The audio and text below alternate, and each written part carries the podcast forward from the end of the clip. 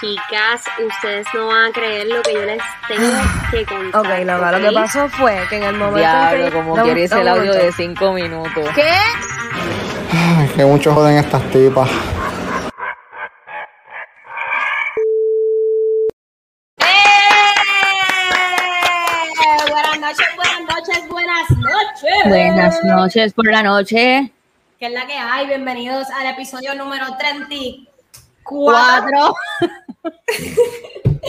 Lo dije bien, puñeta, lo pensé, pero lo dije bien. De estas tipas, mi nombre es Reis. Mi nombre es Noelia.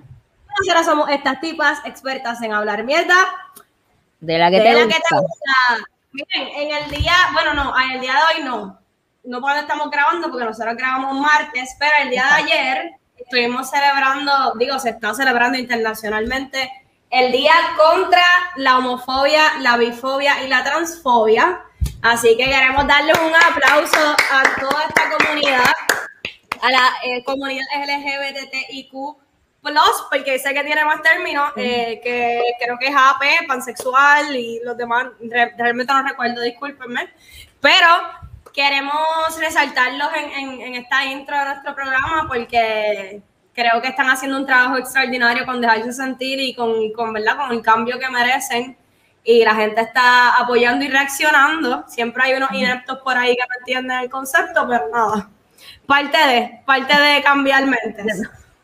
Porque siempre sucede. Siempre Bueno, Noelia, ¿qué me cuentas? ¿Qué me cuentas, Noelia? ¿Cómo estamos? Pues todo bien, todo bien. Este, luchando con el calor. No, no, no. Oye, ¿el calor o la calor? Yo digo la calor. Yo digo el calor. La calor, Yo creo que yo digo el calor. La calor. La calor. Anyways, La el calor. o la calor o le calor está bien hija de puta. Hoy estuvo a 105 gente para que sepan. Yo estoy sudando desde ya. Eh, no sé, no sé qué vamos a hacer con esto, pero nada, empezó el verano, Corillo, ya se acabaron las clases. Mis hijos ya acabaron las clases, estoy bien feliz, bien contenta. Y ¿Ya acabaron? Qué rico. acabaron, acabaron hoy. Ya lo sé. Este, y yo voy a celebrar como es, por eso estoy tan pompeada en este episodio. Además de que hoy tenemos a una invitada súper mega especial. Sé que siempre decimos esto, pero por lo menos esta, esta invitada nosotros la conocemos desde hace mucho tiempo. Hemos hecho teatro juntas, hemos bailado juntas. Realmente es como una hermana del arte, como yo le Sí. llamo.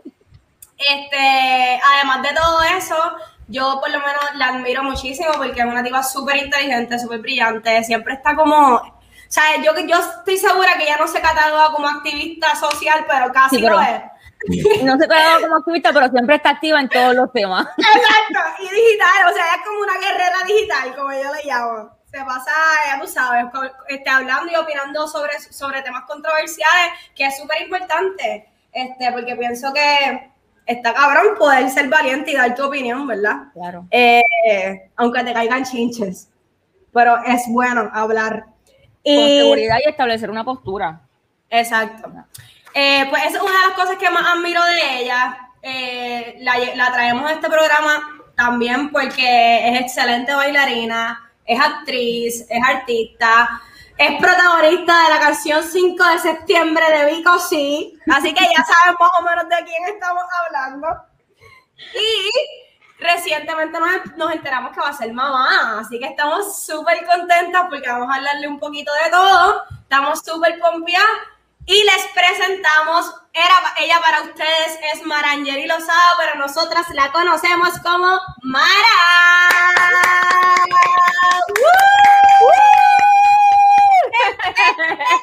Eh, eh, eh. ¡Bum, bum, bum, bum! ¿Cómo no me estás, cuque, no me cuque. Punto y panza, clan, clan, clan. Exacto, exacto. Bueno, buenas noches, buenas noches. Mira, Rey, esa introducción casi me hace llorar. ¿Viste? ¡Qué emoción! Y yo que estoy hormonal, no me hagas eso. Gracias de verdad por tu cariño. El amor es súper recíproco y yo creo que tú lo sabes. Nos conocemos de muchos años. A Noela, un besote también y gracias de verdad que estoy bien pompeada de estar aquí. Eso es, nosotras también, de verdad, yo, yo siento que desde que empezamos el programa, yo, yo había comentado que queríamos entrevistarte, porque pienso que encaja como pez en el agua en este podcast. Así Mira, que, si necesitan una cuarta tipa, ustedes me avisan. Si hay una vacante, ustedes me avisan. ah, mami, mira cómo te llamamos la semana que viene. Para sustituir a Priscila, para sustituirla. Ah, exacto, exacto. tengo que dejarme el pelo risito así como ustedes, que, by the way, estoy en la transición. Ajá, te vi. Sí, estoy en transición. Ahora no, ahora tengo la moña de petunia, este, para disimular, porque no tenía tiempo. Pero ya tengo el, mi rizo natural, mi rizo más o menos como el tuyo, Reis, ¿sabes? Mi, mi pelo natural. Eh, ya, ya va, sí, ya va como por aquí, por Mira, lo, vi en las fotos y se te ve súper lindo. Sí, sí, gracias, gracias, gracias. es un proceso bien lindo, bien, bien, bien lindo. Este, sé que no me preguntaron, pero esta es la, la No, primera. adelante. Pero nada, re- realmente es algo que me parece interesante eh, hablarlo. Este, es pues cuando nos dejamos el pelo crecer natural. eh, es un proceso, yo creo que un poquito más deep, más profundo de lo que de lo que es, y más cuando lo estás viviendo. Pues eh, yo me aliso mi cabello desde, desde niña. O sea, mi, mi mamá me lo alisó y eso es lo que yo aprendí. Y hasta hace un año y, bueno, menos de un año, este, yo dije, no, ya, ya estoy harta de la planchadera, del alisado y el blowwell y no puedo más. Y entonces, este, de verdad que no lo cambio por nada. Ha sido bien difícil porque cuando tienes el pelo mitad rizo, mitad lacio, pero no te lo atreves a cortar, entonces es como, estoy en esa, en esa fase awkward de como que ni una ni la otra. Por eso me invento estas cosas así de muy... Pero tú sabes, tú sabes que, Mara, yo creo que lo hiciste en el mejor momento, porque muchas personas dicen que cuando estás embarazada es el mejor momento de hacerlo porque las hormonas y el, acce- el exceso de hormonas te, o sea, obliga al pelo a crecer. Uno tiene pelo por todos lados. A mí me pasó. Sí, el pelo te crece más rápido. Yo me lo corté, yo me lo corté loca pegado, o sea, yo fui yo me acuerdo. Tú fuiste valiente. Yo, fui, yo fui al beauty y le dije, córtame todo lo que tengo lacio. Y la tipa me miró y me dijo, ¿estás segura? Ella me dijo, ¿estás segura? Porque se te va a ir todo el pelo. Y yo, olvídate, haz fiesta con mi pelo. Y fíjate, lo he hecho como tres veces. Ya, después de eso. Sí. Me gusta, Sí. me gusta sentir mi pelo cortito, así que se siente Sí. tan rico, en verdad. Así que Sí. exhortamos a las que no han hecho el cambio y quieran hacerlo, que en verdad lo hagan, porque no hay mejor cosa que, que ¿verdad? Que tú tener tu pelo Sí. natural. Realmente a mí me encanta el pelo lacio, es la realidad. Me encanta el pelo lacio, me fascina. Pero igual mi pelo rizo, pues, es mi pelo, ¿entiendes? Como que es- es mis raíces también y eso no se puede negar. Pues, muy De bueno. verdad que sí, eh, de verdad que sí. ya- Yo no, no me quejo, eh, del, de, ya me queda poquito y, y realmente, como tú dijiste, para ¿verdad? concluir eso, todas las que estén dudándolo, pensando, ya yo he tenido muchachas que me han escrito, por ti me estoy dejando el pelo natural y yo, wow, yo me siento como que wow, porque realmente ha sido también así conmigo. Yo he visto el proceso de otras chicas en las redes sociales, por ejemplo, ustedes tres, por eso lo menciono, ustedes tres tienen el pelo así. Y realmente uno no se da cuenta, pero uno inspira a, a las demás muchachas a que se lancen y de verdad que eso está bien chévere. así Ah, que- mira, qué rico, Noelia, qué bueno, qué bueno. Sí, sí. Bueno, pero vamos allá. Después de esta super mega introducción, vamos con nuestra primera sección. Cuéntanos, Noelia, de qué se trata nuestra primera sección. Mira, pues en esta sección nosotros te queríamos hablar porque sabemos que tú no tienes miedo a expresar lo que tú quieres decir, a expresar lo que tú sientes, ¿verdad? Sobre temas controversiales, como ya ha mencionado Reyes ahorita, o sobre, o de momento en las redes sociales, establecer un punto con el que tú, ¿verdad? Este, estableces tu postura. Aunque se vayan los puños, porque lo hemos visto. Exacto.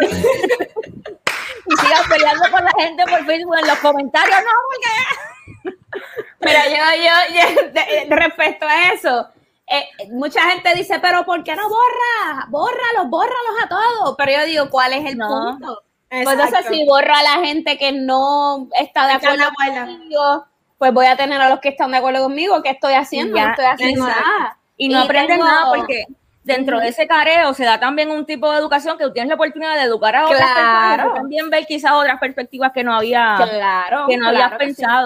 Y por eso Claro traemos sí. esta sección que se llama Abro Debate, donde te vamos a preguntar cositas controversiales y tú nos vas a decir tu opinión. Nosotros también vamos a hacer nuestra aportación. Así que, bring it. ¡Abro Vamos allá. debate! ¡Vamos para Vamos allá. Abro Vamos a abrir debate. debate. ¿Las redes sociales son la vida real? Pues mira, todo depende de la persona, pero lamentablemente por lo que yo observo y por lo que veo, no, no. Nosotros tratamos de retratar lo mejor y eso no es malo, porque yo no, para yo subir una foto, yo acaba de levantar, mi amor, yo, te yo prefiero subir la foto de despedida de año producida.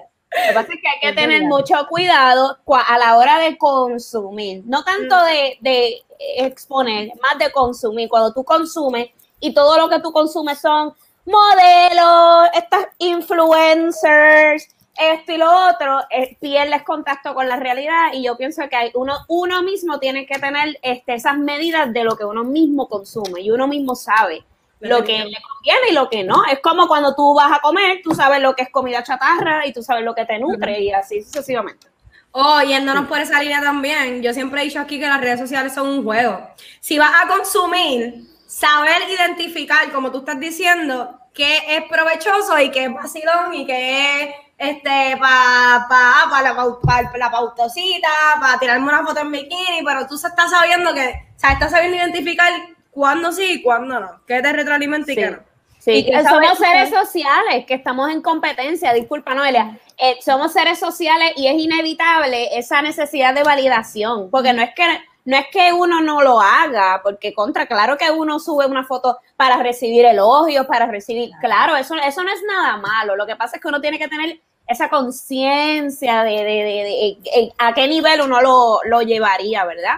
Se trata de eso, de balance, y eso se gana con madurez también. Exacto. ¿no? Y aparte, y aparte de saber qué, qué es lo que tú consumes, ¿verdad? Y, y también ver qué cosas tú puedes identificar que, ok, ya está subiendo esto y qué cosas dejo que me afecten, qué cosas son una realidad o qué cosas no, porque por ejemplo, yéndonos por la línea que estabas diciendo de ver estas estas tipas que son influencers y eso, si tú, por ejemplo, eh, lo ves de manera de que, ay, esta tipa tiene tantas cosas o hace tales cosas y yo no lo puedo hacer, como que si tú dejas que eso eh, cree como que un algo en ti donde tú comiences a dudar sobre lo que tú estás viviendo y sobre, sobre este, yo, o sea, querer, Sí, querer todo el tiempo. Ujú. de tu autoestima, exacto, querer todo el tiempo como que ver o pensar que esa persona es súper feliz solamente porque lo está mostrando en las redes sociales y saber que realmente Y tú sabes que dejar que, a no mí- dejar que eso te afecte. En esa Exacto. línea, a mí me preocupa muchísimo. Yo pienso que cada vez más es como un, es para, para adultos. O sea, yo, yo todavía pienso que, las que los niños o adolescentes que no estén preparados,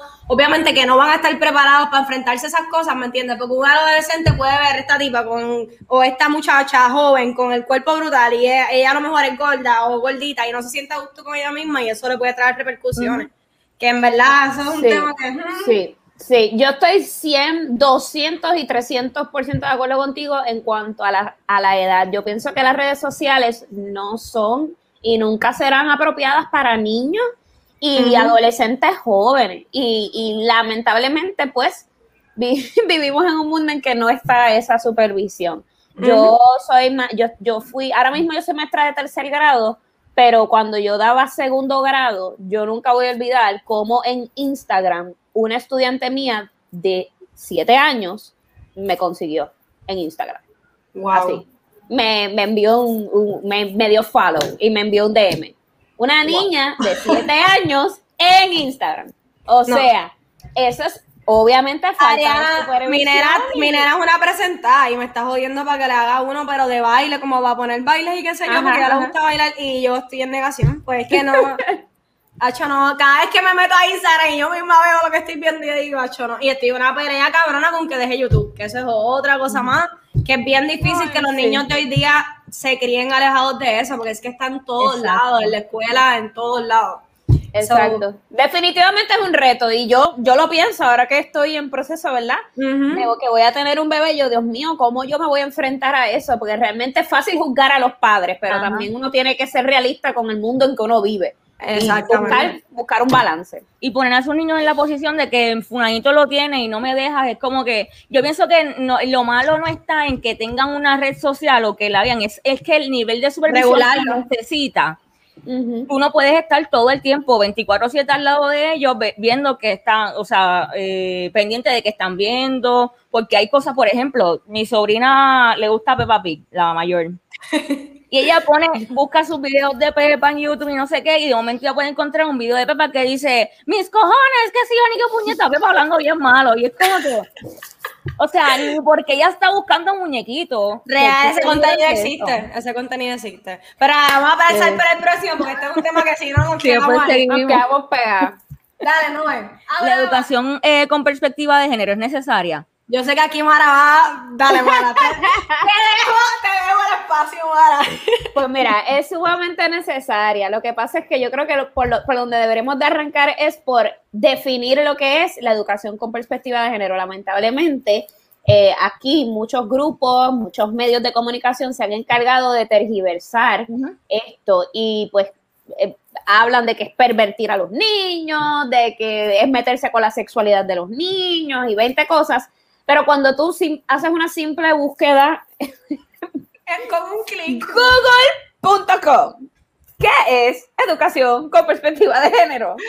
Y entonces la de- verdadera definición es que simplemente es una es un tipo de educación en que te va a colocar en la perspectiva de otro género. Si eres una niña, te puede poner en la perspectiva de un hombre y viceversa, para cuestionar los roles que se han establecido desde muchos, muchos, muchos, muchos años. Y entonces, cuando decimos roles, ¿qué significa roles? Bueno, pues estos son los roles que a través de, you name it, por razones históricas, económicas, esto viene de mucho atrás, esto tiene que ver mucho con religión, esto tiene que ver mucho con cultura, pero los roles son básicamente que, bueno, pues que la mujer es la que se queda en la casa, la que limpia, la que cocina, la que plancha, el hombre es el que sale a trabajar, el hombre es el único, eh, el único proveedor económico, la mujer no, la mujer no puede trabajar, no debe trabajar, se encarga de los niños, bla, bla, bla, bla, bla. Los roles no son malos, los roles no son malos. Yo, por ejemplo, tanto mi madrastra, mis dos figuras maternales, mi madrastra y mi mamá, han sido gran parte de su, de su matrimonio, eh, eh, han sido amas de casa. No hay ningún problema con ser ama de casa. Tampoco hay ningún problema en que tú seas el proveedor. El problema está en que en esas, en, en esa, ¿cómo se dice? En esa dinámica de esos roles suceden cosas que es lo que hoy estamos pagando esos platos rotos, que puede suceder violencia, desigualdad, abuso. Y entonces ahí es donde es- comienzan los roles a ser un problema. Pero pa- miren toda esta explicación que yo les estoy dando. Esto que yo estoy haciendo ahora mismo es educación con perspectiva de género. ¿ok? Literal. Entonces, ¿qué pasa? Es algo que puede ser un poquito complejo a la hora de explicar, este, y, y es necesario, porque entonces ya cuando, por ejemplo, eh, los hombres son los más que se suicidan, eh, mucho más que las mujeres, este, estadísticamente hablando, estos son datos, esto no es mi opinión. Eh, ¿Por qué? Bueno, pues porque no pueden con la carga económica. La masculinidad. La Entonces, masculinidad. eso, eso los hace sentir menos hombres, ¿ok? La- los casos de violencia de género, que pff, no tengo que hablar, abundar mucho en eso. Eh, o sea, tenemos que cuestionar, ¿estos roles funcionan o no funcionan? ¿ok? Eh, muchos de, eh, estadísticamente hablando también, las mujeres que más mueren a manos de feminicidio son mujeres que tienen menos educación, son mujeres que no trabajan. Entonces ahí podemos ver una relación bien clara de que mientras más educada es la mujer o más independiente económicamente es la mujer, menos probabilidad va a tener de morir a manos de un hombre. Todo lo que yo les estoy hablando no son opiniones, son datos y ya está ese currículo o modelo, por decir así, Creado. Para entonces ir este, creando esta nueva generación a que empiecen a cuestionar, porque este, es necesario, si no van a seguir. Yo, yo añadiendo, lo, añadiendo lo que estás diciendo, que está súper acertado, es, es también que no entiendo por qué siguen diciendo que estas cosas no son para niños, porque subestiman la capacidad de los niños. Mi hija ahora mismo, yo le, yo le estoy educando sobre esto, yo aquí, o sea, aparte en mi casa, yo me encargo de explicarle que eso mismo, que las mujeres podemos hacer todo lo que queramos, igual que los hombres, y como tú dices, no está malo ser ama de casa, pero que tampoco se vea como algo malo y como que es un pato y menos hombre si un hombre se queda en casa y mamá es la que sale a trabajar. Eso es Y es- correcto. eso es súper importante explicárselo a los niños y no sé por qué, parten de la premisa que los niños no lo van a entender, porque específicamente los niños son los menos que tienen prejuicios e inhibiciones. Exacto. Exacto. Entonces le preguntamos al niño que cuántas novias tiene, le Ajá. preguntamos al niño, le implantamos unas cosas, Exacto. pero entonces no le podemos implantar algo tan, tan natural como es equidad, respeto, amor, justicia. Eso, Entonces.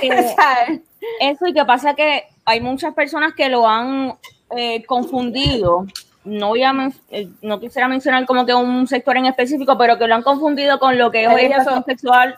Ajá, y sí, con la religión, que lo han mezclado con otro, o sea, han mezclado ese concepto con otros conceptos que no, o sea, que quizás se pueden relacionar de cierta manera, pero no se relacionan directamente ni significan lo mismo y han tenido un como, o sea, la concepción que tienen es errónea de lo que es la perspectiva de género. O sea, ellos ni siquiera, eh, como no se han educado sobre eso, ni escuchan cuando alguien intenta educarlos, ellos tienen por concepto de perspectiva de género otra cosa que es completamente diferente a lo que acabamos de hablar. Yo tengo una pregunta genuina, como que dentro de la perspectiva de género se discute también las diferentes preferencias sexuales.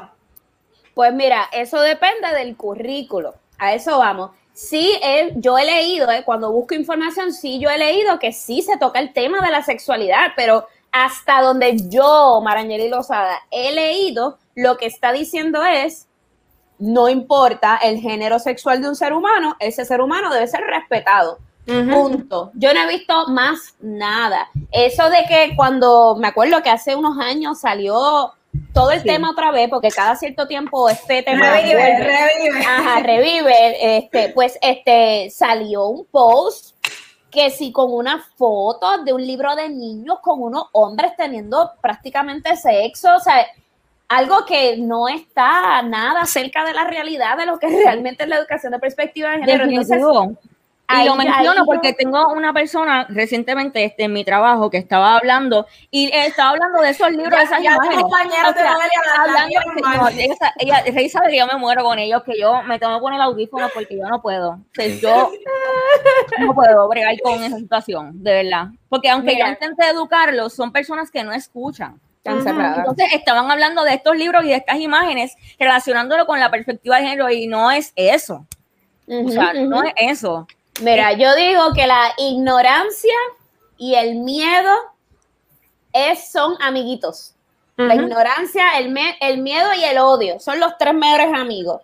Cuando ellos están ahí agarraditos de la mano, pueden entonces este, prevalecer y enajenarse. ¿Ok? Eh, yo no puedo decir que todas las instituciones religiosas odian, porque eso es una mentira. No todas odian, no, no es justo uno generalizar, pero sí hay instituciones religiosas que en base a su odio y a su rechazo por las personas homosexuales y de la comunidad LGBTQ+, y todas sus variantes, pues este comienzan a, a disfrazar, ¿verdad? Y a desinformar. Otra teoría también, y vuelvo y repito, no son todas las instituciones religiosas, otra teoría también es que recuerden que, y esto es controversial, pero lo voy a decir, I don't care, Dilo. eh, en, la- en las iglesias se enseña que la mujer está sujeta al hombre. Entonces, este, la- en, la, en la palabra de Dios, según como uno la interpreta también, pues está estipulado que la- el hombre es la cabeza del hogar, que la mujer tiene que someterse a todo lo que dice el hombre. Por la gracia de Dios, con amor, con todo, patatín, patatán, pero eso es lo que dice la Biblia. Entonces, se, se enseña y volvemos a lo mismo, hay una línea finita, hay un peligro que en las iglesias hay violencia doméstica. Hay hombres que literalmente le pegan a sus esposas y la esposa habla con el pastor y, el, y hay pastores, no todos, no todos. No Pero hay pastores que porque es un matrimonio, porque es un- una unión bendecida por Dios, quédate Tienes que ahí, aguantarlo. eh, aguanta, ora, ayuna y no, Ten fe. no, no, entonces ahí es que tenemos que tener educación. La educación es la que nos libera. Hablando de la religión, la próxima pregunta tiene que ver con eso. Abro, abro debate. Cambiamos ya, próxima. No, porque tiene que Que por ahí, vamos por ahí. estamos- Se estamos en la misma línea. Por ahí, exacto. Ok, ok. ¿Qué crees de los padres que obligan a, ni- a los niños a hacer primera comunión? Ay, Dios mío. pues mira, de verdad, de verdad que para mí está mal. Este, te puedo hablar de mi experiencia. Yo me crié este, eva- evangélica, no católica, evangélica. Entonces, este, en mi, mi caso particular, mis dos familias, tanto mamá como papá, son bien cristianos. O sea, yo, a mí me cuidaba mucho mi abuelita, que en paz descanse, y esa era una señora ama de casa, que de su casa para la iglesia, de la iglesia para su casa, y ella no salía para más nada, y esa era su vida. Entonces, pues eso es lo que yo conozco. Actualmente mis tías, tengo una tía, hermana de mi papá, que es pastora, tiene su iglesia y todo. So, crecí en eso. Eh, yo respeto grandemente todas las religiones, todas, absolutamente todas, eh, pero a medida que yo crecí y me fui educando, eh, pues mi, mi perspectiva religiosa cambió. Y te estoy hablando de es algo que, que está pasando todavía, es un proceso que todavía está Está pasando en, mí, en mí ahora mismo, es algo que yo estoy viviendo actualmente, que me ha costado mucho, me ha costado mucha confusión, me ha costado muchas lágrimas, porque la realidad es que se me ha hecho bien difícil, eh, eh, primero aceptarlo y segundo exponerle a mi familia que yo no tengo las mismas creencias que ellos. Este, yo- mi creencia personal es agnostici, yo soy agnóstica. Eh, en arroz habichuela ni, en nada. ni, niego, ni niego, no, no es ateo, eso es ateo. Ah, Agnóstico- exacto, no crees en, en, en religión, ¿no? No, agnosticismo es ni confirmo ni, ni, ni, ni confirmo ni niego, básicamente. Es, sé que hay, sé que hay un creador, sé- tengo unas experiencias espirituales, pero tampoco reconozco a un Dios específico. Entonces va de la línea también de Sócrates, que Sócrates decía, y siempre lo digo y siempre me va a encantar ese, esa frase que él dijo, solo sé que no sé Que no sé nada. nada. Entonces, para mí no hay nada más sabio que eso. Solo sé que no sé nada, porque a veces creo que el, el ser humano se, se quiere adueñar de su verdad y también se la quiere imponer a otros cuando nosotros somos como que, ¿qué nosotros somos en este universo? Ujú. que nosotros somos. O sea, y yo, yo, yo no me considero lo suficientemente importante en comparación al universo como para yo decidir mi verdad y, y- y- e imponérsela a otro. So, Yo me quedo calladita, humilde, y yo observo y yo experimento y respeto a todas las religiones. Y la realidad es que para llegar a esta verdad que yo les estoy compartiendo ahora mismo, me ha costado mucho, eh, pues porque como les dije, mi, mi, mi familia son fuertemente en, en ambos lados, mamá y papá, fuertemente evangélica y incluso, y de ahí podemos empatarlo con la canción 5 de septiembre, a mí me sentenciaron para ser cristiana. Esa es la verdad, públicamente desde que tengo 13 años, desde el 5 de septiembre del 2003. Porque la lírica de esa canción habla de que, este, pues mi papá expresa y dice que, que ojalá ningún, ¿cómo es? Que hay una línea que dice que no crea en teorías de evoluciones. Básicamente, mi papá dijo que por favor que mi hija no sea No convencida de la teoría de Darwin. Vete por el carajo. Y cuando yo, cuando yo fui a la universidad, adivinen qué teoría me pareció muy interesante. La teoría de la evolución. ¿Y qué pasa? Este, entonces, obviamente es una canción hermosa. Obviamente yo digo que es mi bendición y mi condena, porque todos los años, mira, nos volvemos trending en Twitter. Y es una cosa bien fuerte, es una canción que de verdad impactó mucho y, y todos los 5 de septiembre esto es una locura. Yo, literal, yo no tengo Twitter, yo tengo uno ahí, pero no lo uso. Y me vuelvo tendencia en varios países de Latinoamérica, es una loquera, salen reportajes, de, o sea, todos los días. Ay, todos- la hija de mi tanto. Exacto, entonces el tripeito es como que ver cómo está, cuánto ha crecido, bla, bla, bla. eh, en verdad es eso. Y, y yo digo, yo soy súper famosa un día al año. Yo soy viral un día al año, literal. Y ya yo lo espero y todo. Y hacen meme, es una loquera. Pero Te tenemos es- que entrevistar el es- 5 de septiembre. ya ustedes van a ver, la- el celular explotado, ya va a ver. Pero ¿qué pasa? Que es como que es una bendición, es algo bonito porque muchas personas de todas partes del mundo me felicitan y yo lo recibo todo eso para mí es buena vibra, eso es bendición, eso es algo lindo. Pero a la misma vez, ay bendito, a la que yo diga cualquier cosa en mis redes sociales de, ¿verdad? De, dentro de mi, mi entendimiento agnosticista o feminista, me acribillan y no, ellos no pueden entender que yo, la, la hija de Vicosila de la canción, pueda tener criterio propio. Entonces ha, ha, sido bien fuerte, bien fuerte. Eh, todavía hoy día este, sigue siendo fuerte, pero cada vez me siento más, más valiente y más, no me importa, ¿sabes? Este, mi papá quiso una cosa, pero no necesariamente eso es lo que, ¿verdad? Exacto. No va a creer. Y tiene que estar orgullosa de Exacto. Él, ajá, la cosa es que él, él respeta mi, mi, mi parecer. Entonces, que y ninguno de ustedes va a respetar el canto. No puedo bregar. Mira, me escriben, ay, qué decepción. Este, cuando yo escribo algo, qué decepción, te voy a dejar de seguir. Yo pensaba que con tu padre tú ibas a de esto y lo otro, y yo, pero yo no nací para complacerte, yo no sé ni quién tú eres. Es como que es una loquera, es una loquera. Mira, abro debate.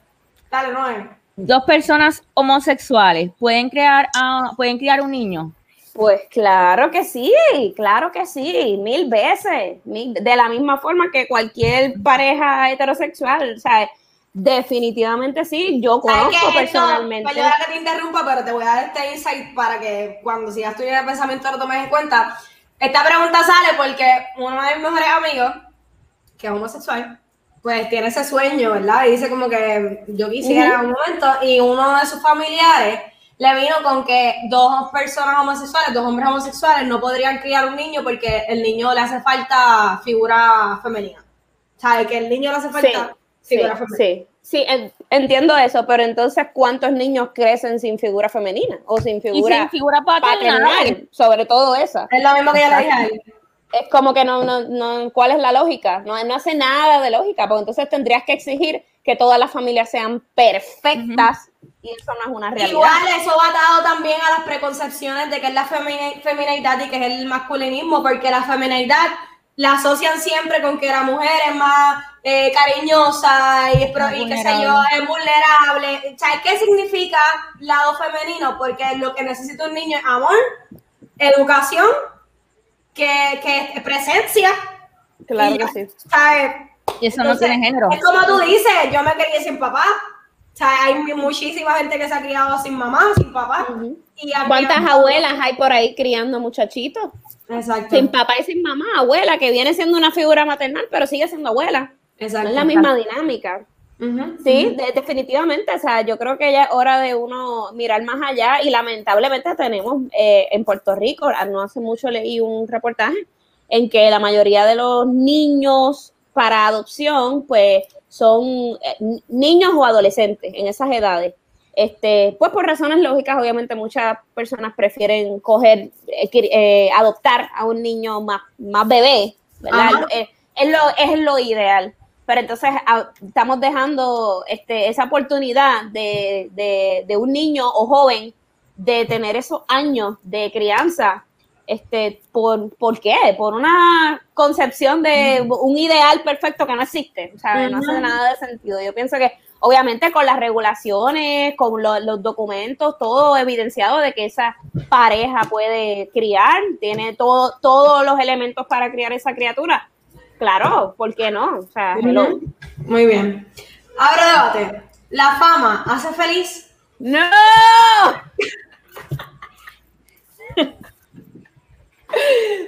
Bueno, ya nos estabas contando No. de- del, del revolú, pero, No. pero ahondanos un poquito más.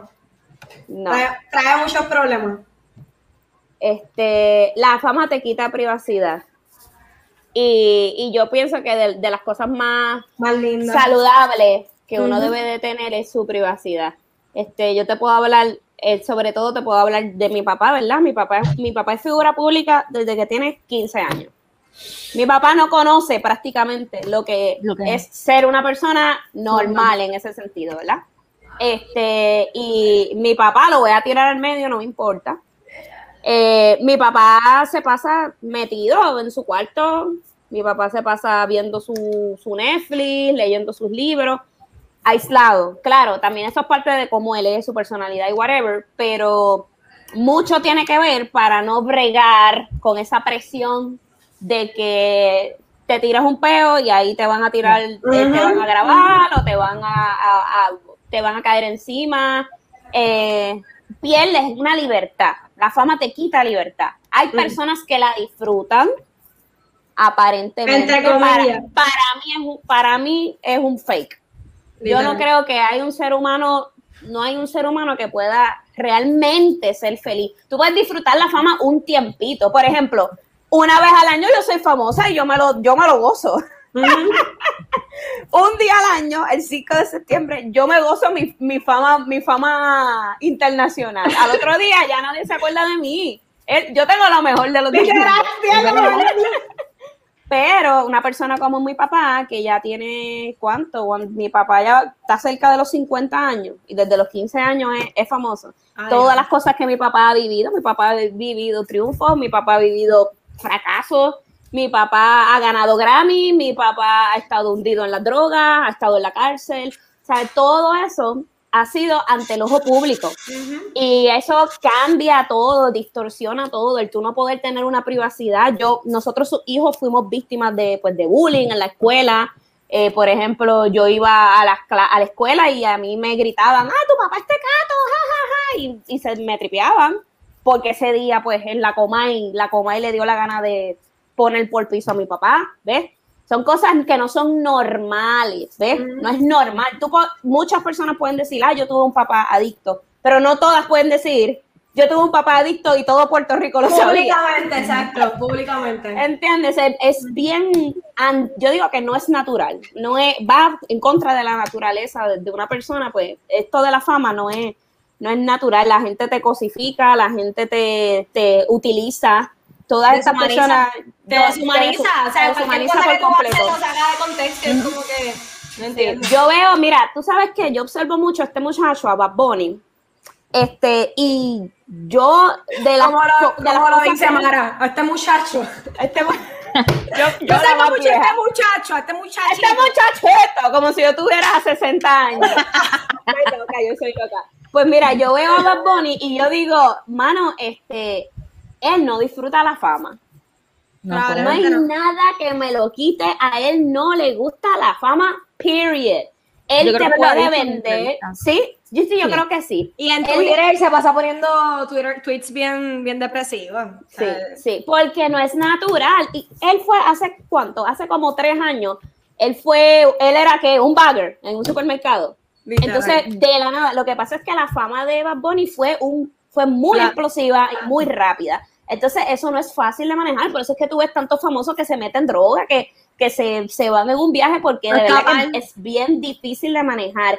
Un- de un día para otro, ya tú no eres, él se llama Benito. De, literalmente es como que imagínate, este, un día eres Benito con tu mamá, tu papá, tus amigos, la gente que te conoce normal, y al otro día, porque fue una cosa así, fue, fue cuestión de meses, yo diría, este, todo el que te llama quiere algo de ti, todo el Es- tiempo, todo el tiempo. ¡Eh, eh, eh! ¡Eh, una foto, una foto, acá, mira, Bunny, mira, una entrevista, Bunny, dale, dale, mira, te dijo esto. Ay, qué la horrible, todo el tiempo se olvidan que tú eres un ser, un ser humano y por eso es que yo sé que mi papá a estas alturas de su vida pues se aísla, ¿no? lo, No más, lo, más cerca, lo más cerca que yo tuve una experiencia así fue cuando me pegué con el video ese del Dura Challenge.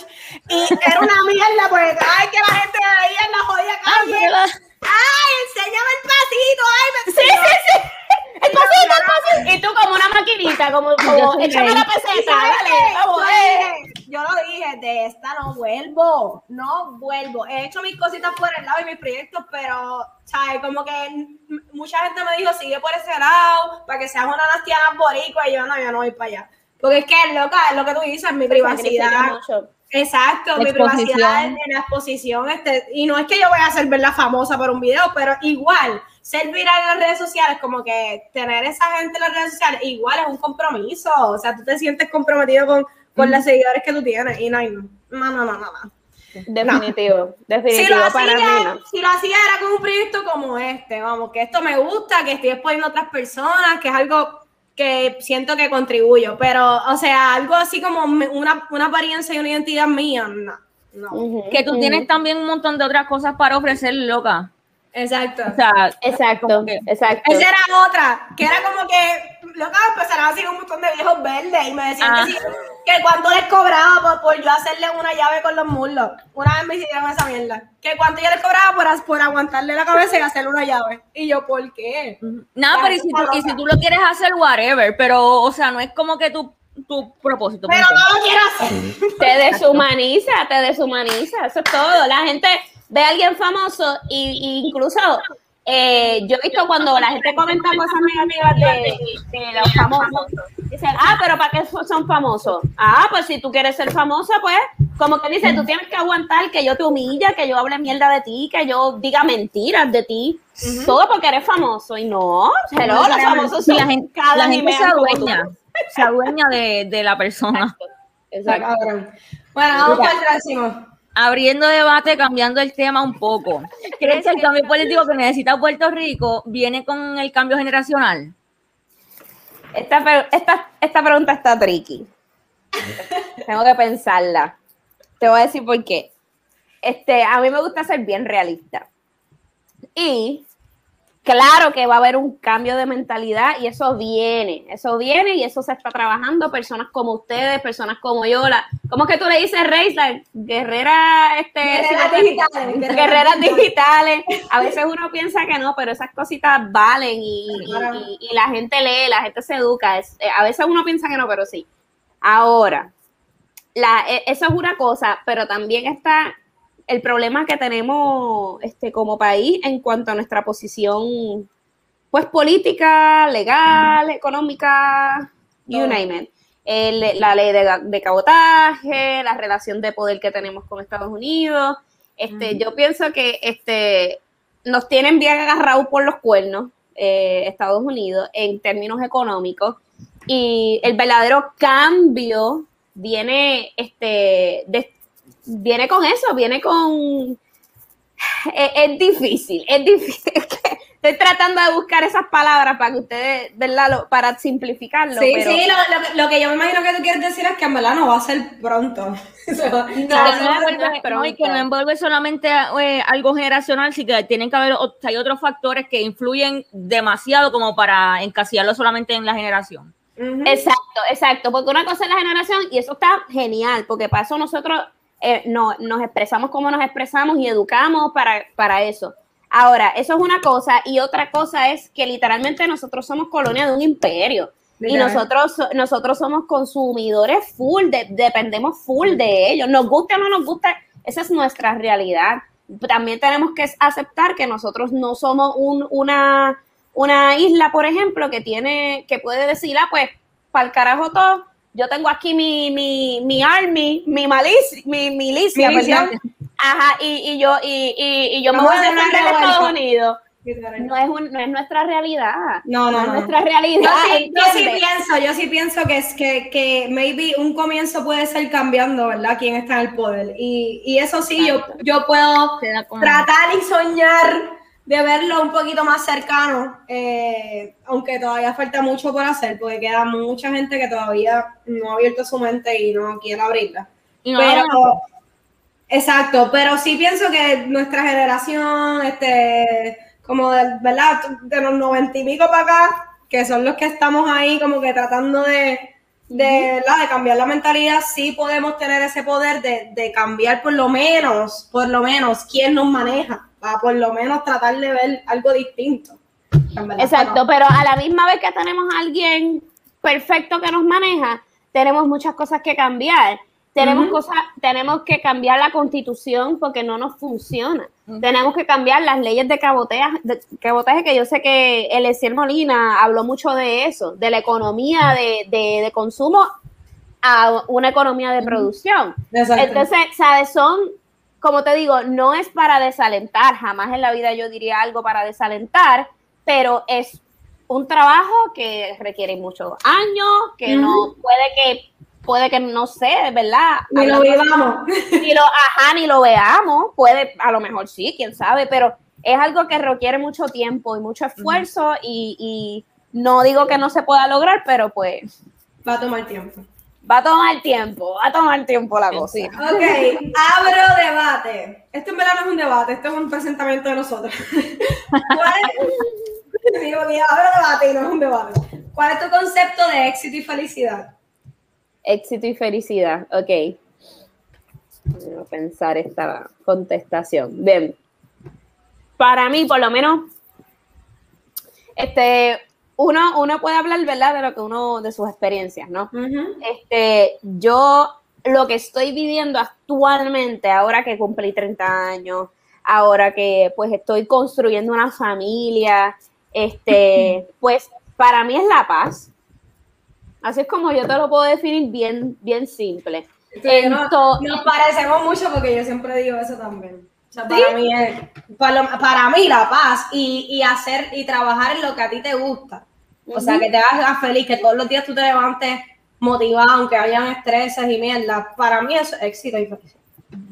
Exacto, todo, todo, lo que, todo lo que me robe la paz me ha costado anteriormente identificarlo y, y pues sacarlo de mi vida. Pero todo lo que me quita la paz, sacarlo. Es, es así de simple y aplica para todo. Laboral, personal, familia, am, amistades, este, todo, literalmente. Tú, hay un elemento que me quita la paz, que no me deja dormir, que me hace sentir mal, que me afecta mi autoestima, que me da estrés, que me da ansiedad, que vamos a eliminarlo, vamos a bregar con eso o lo vamos a eliminar. Yo creo que es la forma más simple que te lo puedo decir. Para mí ese es el éxito porque este, estoy logrando tener una vida saludable. Una vida saludable es una vida llena de paz. Pues yo te puedo decir mil cosas, amor, eh, estudiar, lucha por tu sueño, todo eso está perfecto.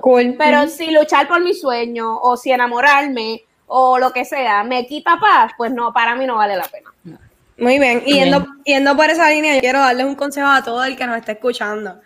No se metan a la mente que éxito es necesariamente cumplir X o Y meta porque fue la meta que tú tenías cuando te graduaste de high school y la tienes que hacer porque tus papás están esperando que tú la hagas, porque tus amigos que dirán que no la vas a terminar cada cual tiene sus circunstancias de vida y cada cual define el éxito y la felicidad como, como quiera, ¿verdad? Yo he conocido gente que no, que no les hace feliz estudiar.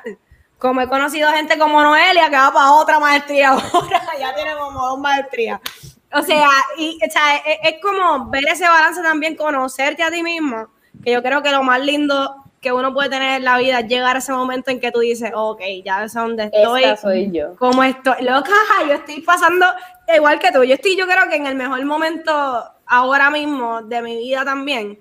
Y me ha costado llegar aquí igual, muchísimo. Uh -huh. Lágrimas, entender que yo no vivo para otras personas, sino para mí y para mis hijos, obviamente, pero igual la maternidad es otro tema que se puede dialogar, pero igual también estoy uh -huh. 100% de acuerdo con que la, la, la madre no, no, se tiene que circunscribir a la maternidad. La madre también es mujer y eso no se puede olvidar porque te olvidas de ti y se va todo a la y vuelta. No funciona nada más. Exacto. Pero yo pienso que eso, o sea, yendo por donde dice Mara, mano, este, encontrar tu paz y tu felicidad y, y, y tener conciencia y, y, aceptar que tu realidad no es la misma que la realidad de otra persona. Y, ¿sabes? No sé, pienso que hay, debían, deben, tienen que escuchar esto y, y aplicarse. Es, es, es, bien poderoso lo que estás diciendo, Reis, porque eso de conocerse a uno mismo, porque creo que cuando empecé mi, mi contestación dije, esto es lo que yo estoy viviendo ahora. Ahora. Y, es, uh -huh. y qué es lo que, y qué es lo, y, y, tiene mucho que ver con lo que estás diciendo, porque no todos vivimos las mismas cosas, no todos uh -huh. ten, tenemos el mismo background, no todos te, estamos en las mismas circunstancias pero que entonces también una de las cosas para mí más maravillosas de la vida es que tú nunca terminas de conocerte. Uh -huh. Porque la Mara de hace 10 años no, no tiene nada, nada, que ver con la Mara de ahora, pero nada que ver. Y sigue cambiando, y uh -huh. sigue cambiando. Por eso te digo que es, es un journey. Y, y, eso para mí, eso es algo, es como un regalo, como que, ¿quién soy hoy? Uh -huh. ¿Qué es lo que quiero hoy? Obviamente, no es que todos los días tú quieras algo diferente. cambios drásticos, ¿no? decir. Pero, yo, por ejemplo, yo, ahora cuando yo iba a cumplir 30 años, a mí me dio bien duro. A mí me dio, a mí me dio. yo, yo, siento que a mí me va a dar duro cuando yo vaya para allá también, ya estoy cerca, porque yo, yo tengo 27, yo, o sea, tú me llevas tres años a mí y ya Tres no años. Pero mira, te voy a decir por qué me dio bien duro. No era por la edad, la edad es un número. Nah, No es la edad. Digo, la edad, obviamente te brega en la mente, porque no te voy a decir que no. Pero no era tanto eso, era el timing, volvemos a lo mismo, las circunstancias. Las circunstancias en las cuales yo cumplí 30 años fueron como que las peores del mundo. Meses antes, en febrero, yo cumplo en septiembre, febrero, marzo, abril, mayo, junio, julio, no, unos cuantos meses antes, yo termino una relación de tres años en la cual yo era madrastra de, de mis bellos hijastros que los amo y adoro. Este, termino esa relación, me quedo, eh, llega la pandemia, me quedo sin trabajo, estoy de un di- todo pasó como que en una semana, o sea, todo pasó a la, a la misma vez. Entonces, este, me quedo aquí atrapada en mis cuatro paredes, en- en viviendo una pandemia mundial, perdí una familia, porque así es como yo lo vi, veía en ese, en ese momento. No era una pareja, era una familia lo que yo perdí.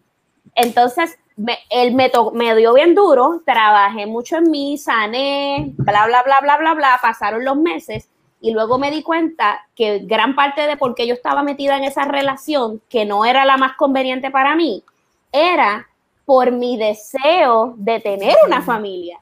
Y, Wow. yo, y yo estuve tres años arraigándome, arraigándome, arraigándome a algo que venía bien de adentro y era mi deseo de ser mamá. ¿Ves? Por eso yo hoy día mantengo una comunicación bien saludable con mis hijastros. Yo les sigo llamando mis hijastros porque whatever, eh, porque realmente se dio algo bien bonito entre, entre ellos dos y yo. Un saludo a Juanita y a Belisa, que los amo mucho.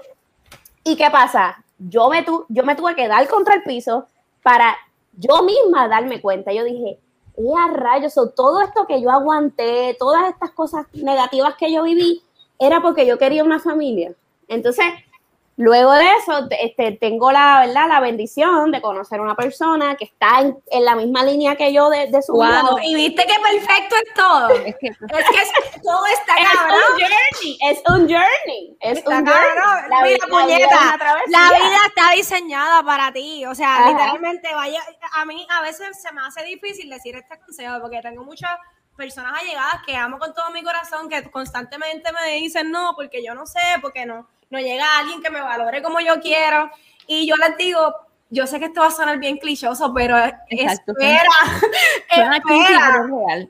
Y Es muchas real. veces es porque, y muchas veces esa persona no ha llegado a tu vida porque tú todavía tienes que trabajar cosas en ti. A mí me pasó cuando yo me di cuenta que yo eh, aguanté y me doblegué a unas cosas que no debía hacer simplemente por mi, de- mi, mi deseo genuino de instintivo, yo le llamo, de ser madre, pues eh, eso fue lo que como que, claro, en el momento yo no me di cuenta, yo tuve que perderlo todo, caer en mi, en mi, yo digo mi retiro espiritual, porque en la pandemia y el lockdown para mí fue un retiro espiritual, yo estaba aquí Literal. sola pasándolo todo.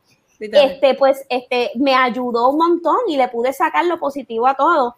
Conozco a la persona con la cual estoy ahora mismo y, me, y pues, pues nada, gracias a Dios, eh, todo pasó rápido y O sea, que ustedes, lo planificaron. O, Lo planificamos. Lo Mira qué cosa cabrona. O sea, no pudo, planificamos. no pudo pasar más perfecto, loca. De verdad, no pudo pasar más perfecto. Pero entonces, eh, lo que quiero es eh, atarlo con lo que tú dices, y es eso, la importancia de uno conocerse a uno mismo. Tú sabes lo poderoso que hubiese sido que a lo mejor cuando estaba en, en mi pasada relación, que vuelvo y te digo, fueron tres años, era una relación que pudo haber terminado ah, al año, al año, al año por lo menos. Este, pero el yo no estar consciente de que yo estaba arraigada a algo por, al- por un deseo mío, ¿verdad? Este, me mantuvo mucho tiempo en la relación que era la incorrecta para mí. Y entonces, pues, o sea, son, es bien poderoso eso de conocerse uno mismo. Eso es clave. Eso, es, sí. eso es clave para todo, o sea, para todo, para tu, Para tu todo, desempeño para todo. profesional, el personal, también. este, tu relación con otras personas para establecer límites saludables. Ujú. Es como que ya tú te vas dando cuenta que tú no necesitas, este, ser- como que la atención de todo el mundo. Te- o sea, en realidad está cabrón, de verdad. Crecer, crecer es un journey, de verdad. y Hay es un antes y un después de eso. De Exacto. ese clic. Hay un Exacto. antes y un después. Y yo estoy Ya- segura que como tú dijiste, ah, hace 10 años, yo como que la Mara hace 10 años no es la de ahora, estoy segura que, que, que en esencia sí, pero, pero en madurez, en, en sabiduría, es, o sea, literalmente un brinco gigante. Ajá. Y eh, algo que quiero resaltar, la, la- el conocerse a uno mismo, eh, es bueno saber lo que quieres, pero es más bueno saber lo que tú no quieres. Y yo creo que ahí hay un poder bien grande. Cuando tú dices, esto no me va a volver a pasar, punto y se acabó. No importa si se vuelve a repetir, ah, está repitiendo, bye bye, porque entonces si tú aceptas eso, la vida se va a encargar de traerte las mismas cosas, las mismas cosas. Y tú tienes que saber cómo, eh, como tú dices, establecer límites y bloquearlas. Así que eso es bien importante también. Nacho, no- nosotros nos fuimos aquí, Daniel Javid. Le metemos a la filosofía también, No, mamita. ahora. ¿Tú, ibas a decir algo, Noelia? ¿Tú ibas a decir algo? Que No dije Bonifacio. Ah. Mami, pero, pero, gente, eh, de verdad, de verdad, no estamos hablando mierda. Te lo juro que no estamos hablando mierda. De verdad, de verdad. De verdad que sí, de verdad que sí. Mira, pero vamos, entonces un aplauso para Mara que ya hizo esta sección del abro de mate. Vamos para nuestro, nuestro segundo juego. Nosotros le llamamos a este juego Netflix Boricua Presenta. Y te vamos a estar poniendo una, una. Esta-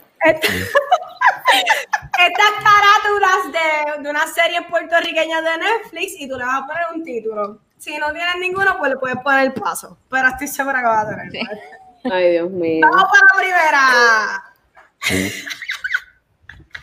Netflix Boricua presenta. Chan, chan. Esto es en una lucha de poder. En una lucha de payasos empedernidos. ¿Quién será el ganador del trono? Será. No, no, ya, ya, ya. Este, no, me, voy a me voy a copiar de, de, de mi amiguita, la de, de la nada, este, de An- Angel, de Ranji. Esto es Palmagul. ¿Se acuerdan de eso? Es que ese es el mejor título, Palmagul. Es como Palmagul. Palmagul. Ya, Una novela turca cualquiera, claro que sí. Es Vamos para- es un no circo, es un circo. Vamos para la próxima. Netflix Boricua presenta. Ay, Dios mío. La muñeca del demonio es como yo le llamo a ella. Yo le llamo así desde hace años, la muñeca del demonio. Full. Y sus títeres. Y su títere literal. Exacto. Eso iba a decir. Ok. Netflix Boricua presenta. pero ¿cómo ustedes hacen estas cosas? Ay, Dios mío. Ay, mija, no sé, yo no sé ni qué, yo no sé, ni se me ocurre. ¡Uva, bebecita! Papelón, pa- papelones, papelones amorosos, I don't know. Papelones. Diantre, ay, Dios mío. ¿Estos se dejaron o volvieron o qué? ¿En qué quedó eso? Están dejados, están dejados. Están ¿Se han seguro. dejado? ¿Se han dejado? Ay, Dios mío. ¿Y qué? Sí, ya, de verdad. Netflix Boricua presenta. Qué sucia eres, Rey. No me, haga- no me pongas en esta posición. No, pues di, pues di algo Este, bueno. este. No tengo algo bueno, ok. No tengo palabras. Este, no tengo Wow. para. Paso, paso, paso. Wow. No, no tengo palabras sin Yo- comentario. Yo lo pagaría, yo lo pagaría. ¿Tú lo pagarías? No, pues ese puede ser el título, para pa cualquiera que les guste. Yo, lo, yo, lo pagaría, yo no lo pagaría, pero ese puede ser el título. Ok, Bueno. vamos para la próxima. Ok, ok, ok, dale, dale, dale. Me, me, me quedé callada. ¡Y! Boricua presenta. Ay, Dios mío. La- el título, ya, ya tengo el título. ¿Quién es el artista? ¿Quién es el artista? Puñeta.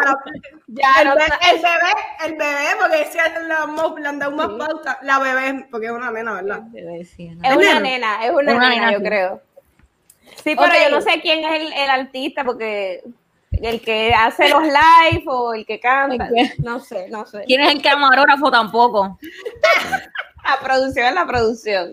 Sí, la mamá. Netflix Boricua presenta.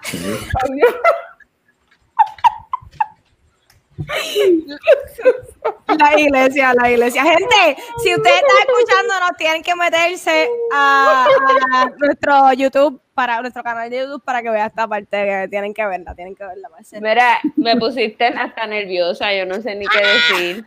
Esto es, este... Ay, Dios mío. Pónselo tú, Rey. Pónselo tú.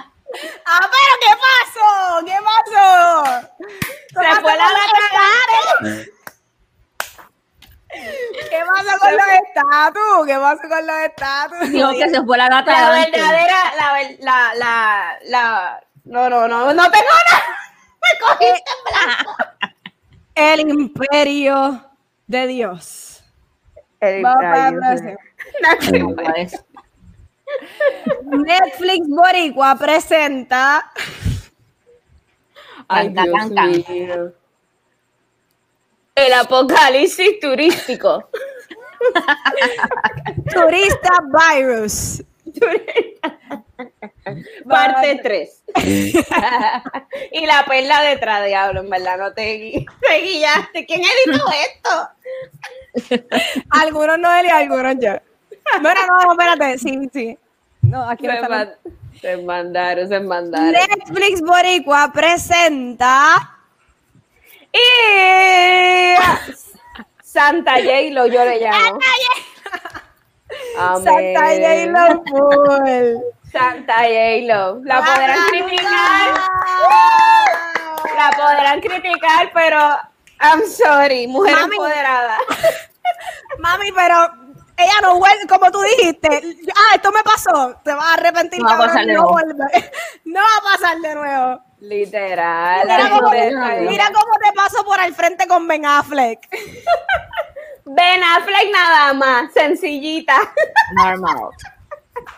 Qué cabrón. A mí me encanta ellos dos como hacen pareja, en verdad. So, yo me puse más feliz por eso, por lo bonitos que se ven que cualquier otra cosa. Ni la gente dice, ah, pero ¿por qué volver, pero ¿por qué volver con, con un ex? Y yo, permiso, tu ex se ve como Ben Affleck. Eso. Porque el, mí- el mío ciertamente no. No compares. Hay, unos- hay unos niveles, baby. Hay unos Hay, niveles. o sea, hay categorías. Mira, vamos ahora a nuestra tercera sección que se llama Preguntas Random. Y esto es específicamente para conocer el tema. Queremos ahora sí saber quién es Mara, porque ya hablamos de dos temas controversiales, pero queremos saber más de ti. Eh, el Bueno. concepto de esto, bueno, pues nosotros hablamos con cojones, pero el concepto es que preguntemos Que contestemos rápido. rápido, exacto, que Exacto. contesten lo primero que te venga a la mente. Va a ser no- un reto porque yo hablo con cojones, pero dale, voy a mí. Vamos a ver. vamos. Edad, Dale, voy a tratar, voy a tratar. Ah, bueno, tú, Dale. deja- tú ya dijiste que son 30, cumpliste 30 ya. Tu, 30. tu signo zodiacal, Virgo. Virgo, papá. ¿Tu color favorito? Verde, que te quiero verde. El mío también. Igual que el de Noelia. ¿Tu animal favorito? El perro, por ahí está Pulgui. Pulgui. Ah, y Chewy José, ¿verdad? El que se llama. El Chihui José, ese está durmiendo. Chiwi El José, me encanta, el, co- me encanta el nombre, Chiwi José. Ok, Ajá. esto nos hablaste un poquito ahorita, pero la voy a hacer de nuevo. ¿Cómo fue criarte siendo hija de un ícono de la música como Vico Sí? Lo más breve que pueda. Fue diantre. Mi, mi conde- bendición y condena, como lo describió ahorita. 5 de septiembre. Su lado bueno y su lado. eh. ¿Qué qué? No, yo digo el 5 de septiembre, ahí lo explica todo. Ahí. Y ya, ya, ya abundé en eso. so. Exacto. sí. Dale. Hubo algo, ajá, Dale, dale, síguelo. hubo algo de eso que afectó en tu vida, que afectó tu vida de alguna manera. Bueno, no, te- no tener privacidad, crecer, ten- mi niñez, mi adolescencia y todo con mi vida pública. Ok. Fue difícil, fue difícil, pero estamos aquí. De pie con Mira. vida. Dale. ¿Recomienda serie o película? Mm. Ay, a mí me gustan mucho las series, las buenas series, me gustan las series. Pero ¿Cuál, cuál? recomienda una de las últimas Ah, una especie. Bueno, bueno, bueno. Mira, ahora mismo, hoy terminé la de El Inocente. Está espectacular. Espectacular. Sí sabemos que Mario Casas está bien bueno y que siempre va a ser bueno ligarnos. La rama. Pero, pero la trama, no, pero la, la trama de verdad. La de la trama. La segunda trama. La segunda trama de verdad que está muy buena. La historia está súper compleja, su- es un la enredo cuentan, bien brutal. Como, como la cuentan me encanta, porque cada episodio empieza con la vida de alguien. Como, la vida como de un, un pro- ajá, como un personaje. Está espectacular. A mí me sacó las, la- las lágrimas el último episodio, así que está muy buena. Está bien, eso me Y, motiva. la voy a ver. este, sí, ¿No la la he visto. no la he visto. Loca, tú tienes que Tienes ver esa serie. En serio. Tienes que verla. altamente recomendada y es nueva, ¿sabes? Es reciente. Ajá. Altamente recomendada, muy buena. Ok, eh, algo que nadie sabe o se imagina de Mara. Algo que nadie sabe. Eh, yo soy más charlatana de lo que me proyecto. Ia, Es más, yo ya- soy, yo soy más charlatana de lo que de lo que me han visto aquí. Lo que pasa es que tengo que moderar. Yo sé que sí. Yo sé que sí. Rey, sí, Rey. Y, y, o sea, y en los jangueos peor. Exacto, sí. Mucha gente obviamente me conoce. Ah, la hija de Cusi, ah, la maestra, ah, pero, ay, bendito, un Sí, ¿verdad que jangueito conmigo y par de, par de coronitas y, y te, hago otro, te hago otro cuento. Ok, qué terrible eres. Cosa, cosa común que te encante hacer, una cosa de la cotidianidad que te encante hacer. Dormir. Sobre todo en estos días. Dormir. Pero si hablas de hobby, mano, pues el baile siempre me ha encantado mucho. Aunque, fíjate, es la primera vez en mi vida que no estoy bailando tanto, que no, como que estoy bien inactiva por la barriga, ¿verdad? Por el embarazo, pero este, bailar siempre es buena idea, cantar, siempre, yo hago unos mega conciertos en la bañera. Este, eh, eso, básicamente eso. Ok, tu cantante favorito. Que Alicia Keys. Alicia Keys, exacto, yo me acuerdo. Alicia que hoy recibí un email que este, yo había comprado un, un, un ticket para verla en concierto por primera vez en mi vida. Y vino la pandemia, Diablo, se se ama. canceló todo. Pues hoy recibí un email que para el 16 de septiembre del 2022 lo cambiaron. En un año y cuatro, en un año y cuatro meses. Pero y yo mira, bien feliz, pero- ya lo puse en el calendario. Literal, la agenda, la agenda. Te daba la opción de coger un refund, pero yo no, ese es mi sueño. Voy a esperar un año y cuatro meses para ver. Mira, ¿tú sabes por qué yo sé que Alicia Keys es tu, es tu artista favorita? ¿Por qué? No te acuerdas. no sé. ¿No te No, ¿por qué? acuerdas de, de Susodicho que te dedicó una, una canción? Ya no me vas a tirar al medio, Rick. Qué sucia tú eres. No voy a decir más nada, no, ella te cuento ¿Quién backstage. fue? Yo lo conozco. Cuéntamelo. Yo no sé lo conoces, yo creo que no. Yo creo que no. No, bendito, sí, un muchacho me, Benito. me, Yo me can- olvidar de eso. me cantó esa canción, pero él canta muy bonito y todo, No, pero que como que, pero fue de una relación bien extraña que yo tuve en un momento dado. Pero sí, sí, me la, me la, me la, me la dedico. Pero mira, todo el mundo. Mira, Y, y todo el mundo. ¡ay! Y Mara, Fue frente a todo el mundo. Sí. En un restaurante frente a todo el mundo. O sea, le cantó una canción de Alicia Keys. Ay, bien lindo. Es verdad que duramos dos meses, Atención. pero, Mira, ¿cuál pero canción muy fue? bonita. Este, La de. If I Ain't Got You, yo creo que fue, ¿verdad? It's. Esa. Esa misma. Ah, porque tú sabes qué, es que es un sucio. Ahora me cambió la canción por siempre. Yo le dije, yo le había dicho que si yo me casaba algún día, ¿verdad? O sea, no era que me iba a casar Ay, con él, pero que si me cansaba, me casaba, pues quería que, que, que esa canción la cantaran, algo así yo le había dicho. Y yo creo que de ahí fue que sacó la idea. Ah, pues yo te voy a casar, mami. Yo te a se te la. Ay, Dios mío. Lo que eras, lo que eras Qué del recuerdos, pasado. qué recuerdos. Recuerdos, Wow. recuerdos. Sí. Mira, tu pasatiempo favorito. Ya lo dijo Pues Bailar. el bailar, definitivo, chacho. Des- Desde toda la vida, pregunta a la Reis, eso es lo de nosotras. Esa es la pasión, esa es la pasión. Definitivo. Dale, Rey. Ok, ¿cómo te sientes ahora que serás mamá? Ay, Nina, es como una loquera. Es una loquera, de verdad. De verdad, ayer, mi, ¿verdad? Mi, mi pareja es su primer bebé también. Pues creo que fue a, antiel. Él se sienta al lado mío en el mueble, yo estoy normal, y él de la nada se siente y me dice, vamos a tener un bebé. y, yo misma, y yo misma me siento así a veces, yo como que yo lo miro y yo, de verdad vamos a tener un bebé así, que, que, que caga, Ese, que ese llora. feeling, ese feeling, yo me acuerdo y es verdad, eso, eso, eso. es bien surreal, es un sueño, o sea, realidad, y, y nosotros, ¿verdad? Dentro de toda la loquera, y le digo loquera porque nosotros empezamos y bastante rápido, es que pues tomamos la decisión y pues para adelante y pase lo que pase, si tú y yo no estamos, porque eso es algo que nunca va a estar garantizado, pues no, yo, yo reconocía que él iba a ser un excelente padre y, y a la inversa, ¿sabes? Él también lo reconocía en mí, y por eso tomamos la decisión y lo hicimos.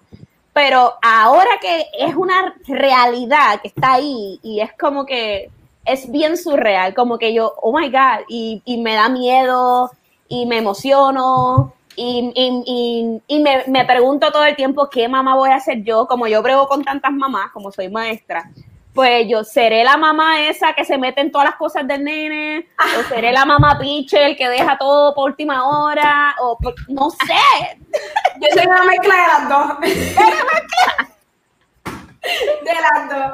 ¿Verdad? Me A, a imagino. mí me encanta, a mí me encanta ayudarlo en los proyectos, como envolverme en sus cosas, soy bien crea como que trato de que Ariana piense Claro, box, pero también se me olvidan las cosas. o sea, en los otros días, loca, o sea, yo no podía creer, porque mis nenes estudian en el mismo colegio, pero mi nene está presencial porque es chiquitito y Ariana no. Ok.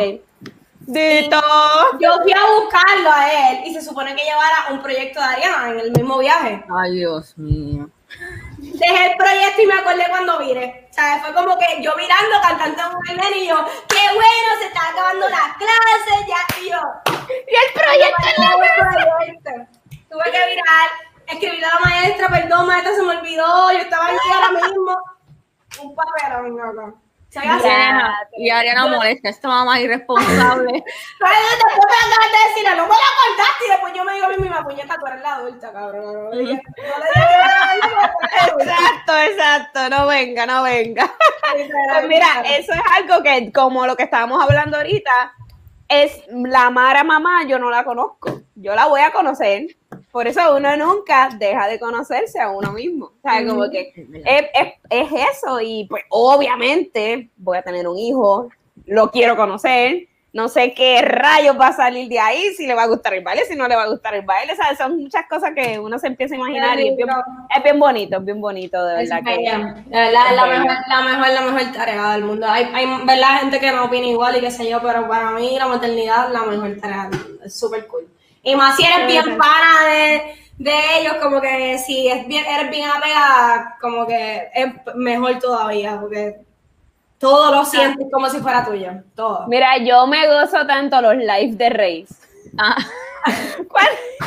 Cuando, ella, noche de talento, y hace un live con los nenes, y los nenes bailando, y las competencias, y yo digo, Dios mío, es que yo voy a ser igual, te digo. Pronto, viene uno de Nati Peluso, porque a Ariana le gusta Nati Peluso y le imita, mi amor. Ay, Ella los, los otros días me estaba enseñando que ella, que ella hacía así, y ella así con la cadera, y yo, deja que te coja que te voy a grabar, porque ya, a veces le gusta, a veces no. Mira, pues, de tal palo tal astilla, mija. Y a mí a él le gusta el baile, loca. él le gusta el breakdance, yo No, me he fijado. Él se tira y empieza a hacer la Los dos, los dos quieren que los apunten en clases de baile, los dos. Yo estoy como, wow. Pues Me- vamos. Mira, tu género musical favorito, yo creo que sé cuál es también, pero A ver, Pues, sí pues sí, me gusta la R&B, pues Alicia aquí dice R&B, me gusta mucho, pero que este, en realidad yo soy bien versátil, yo soy de mood, me gusta mucho Ah. el reggae. Pensaba que iba a decir como el afro, el reggae llama así. Como Ah, ese, ese es como que la- me está dando últimamente con eso, porque cuando salió, que yo sé que vamos a hablar de eso un poquito más adelante, pero cuando salió Black Skin, chacho, me contagié demasiado y, y Es está, esa, esa música está como que volviendo de moda. Está, por ejemplo, Burna Boy, que es otro artista afri- africano, si no me equivoco, este, que tiene unas canciones brutales, brutales, brutales. Me encanta él también. Ok. ¿Cómo el arte ha ayudado a desarrollar quién es más? Diantre, el, el arte me, me salvó. Yo digo que el, el arte salvó mi vida. Ya. Simple. ¿Cómo El arte me salvó. El arte me salvó de las cosas que pues me, han- me tocaron vivir, realmente me refugié mucho en el arte. Tú más que nadie sabes, porque nosotras estuvimos en la mejor escuela del mundo, la escuela especializada en teatro José Julián Noelia, Acosta. Noelia también, Noelia también. Noelia también, perdóname, es que yo, yo te estaba visualizando más de universidad de di- discúlpame. No, La, no, no. estuvimos en la mejor escuela del mundo. Pero literalmente es la mejor escuela del mundo. Es la mejor escuela del mundo, period.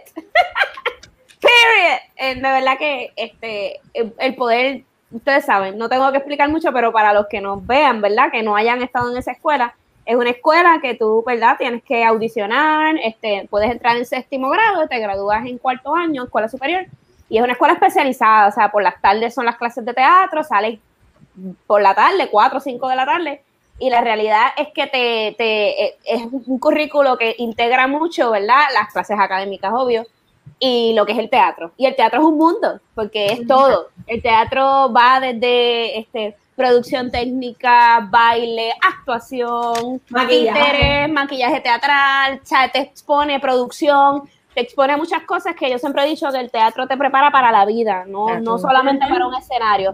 Te prepara, te trabaja tu autoestima, trabaja en equipo, liderazgo. Hay muchas cosas que se pueden desarrollar a través del, del teatro. Este, y pues por eso digo que el arte realmente me, ha sal- me salvó.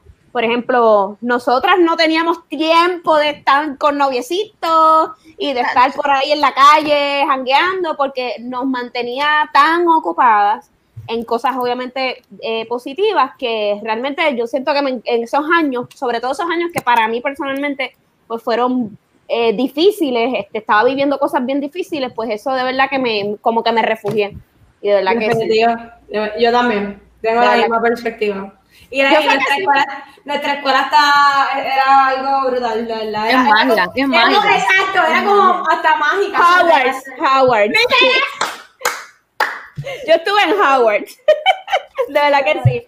Así, yo, así y- yo la veía también. Yo me acuerdo, Sí. nunca me voy a olvidar de un recuerdo bien palpable que siempre pienso cuando pienso en la costa, y es que el mismo día de la audición, que creo que teníamos que en el, en el segundo piso, yo no sé si tú lo viste en el segundo piso también, Noelia, que nos mandaban a hacer como un examen de dibujar una, una Exacto. escenografía. Tenías que que era, hacer- era en el salón de Blanca, me acuerdo.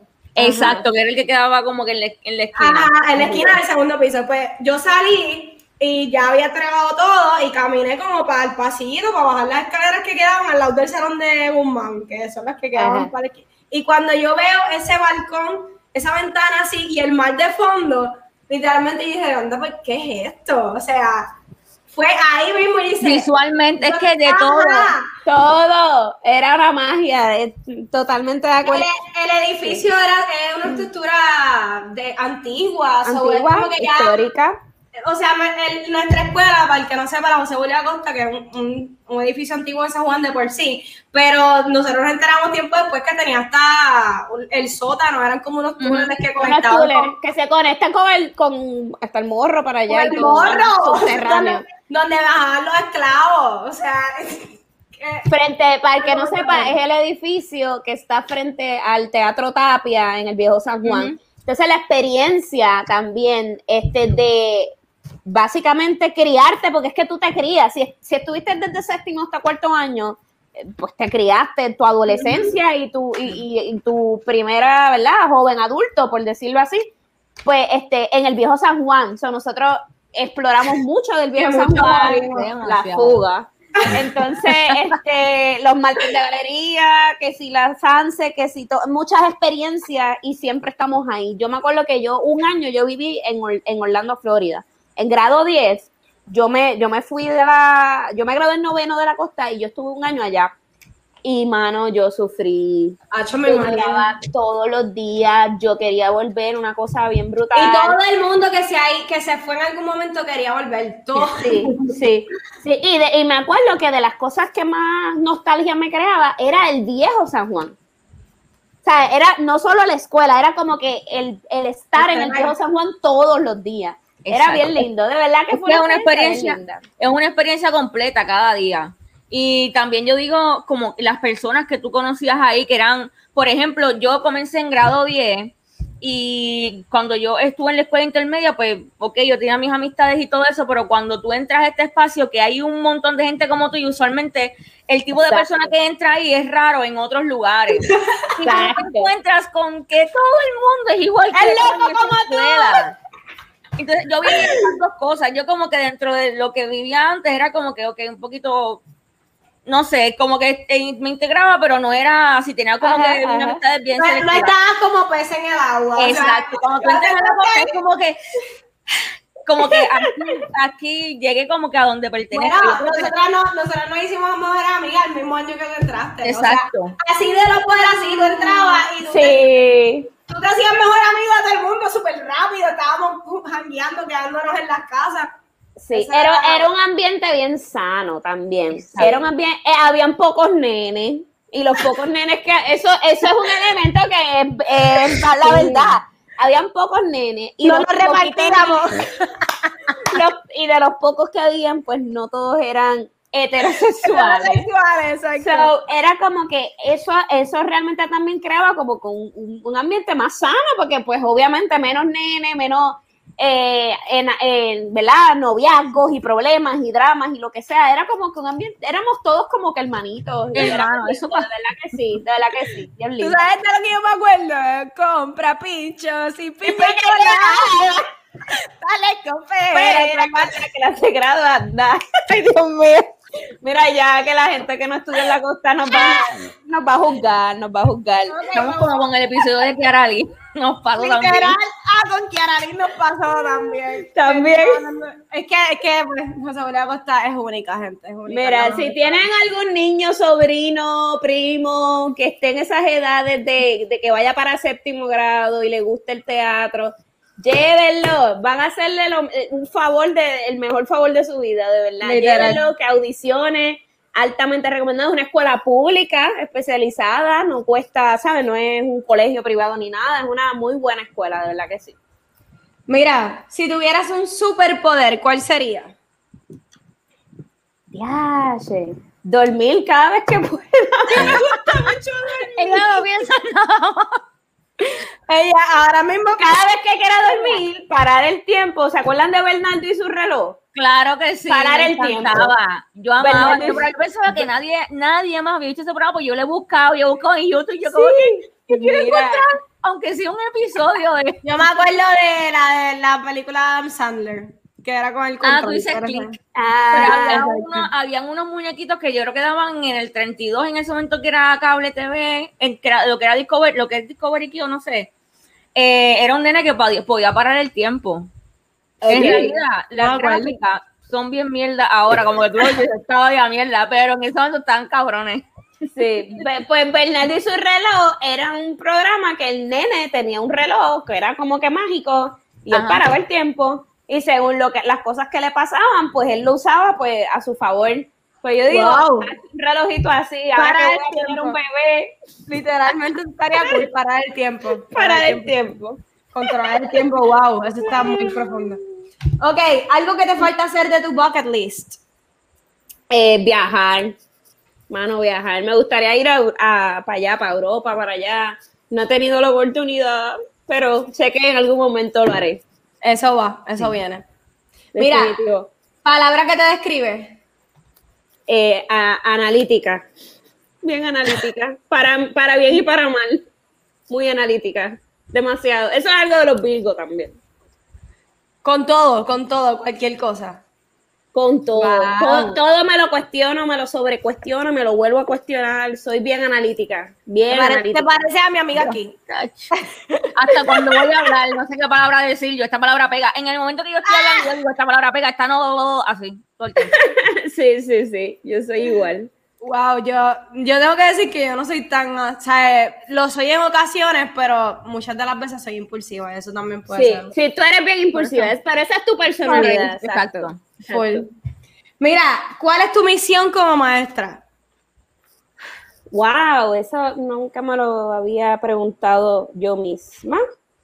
Mi misión, mira, realmente, además de educar, obviamente, que es lo que me toca hacer eh, en cuanto a las destrezas que me toca enseñar, este, inspirar a mis estudiantes a, a- a ser buenas personas. Como que, por ejemplo, he, he intervenido en situaciones de bullying, ¿verdad? Yo he vivido eso en el salón de clase. Este, quizás ahora no tanto, pero en, en el salón, en años anteriores, pues sí.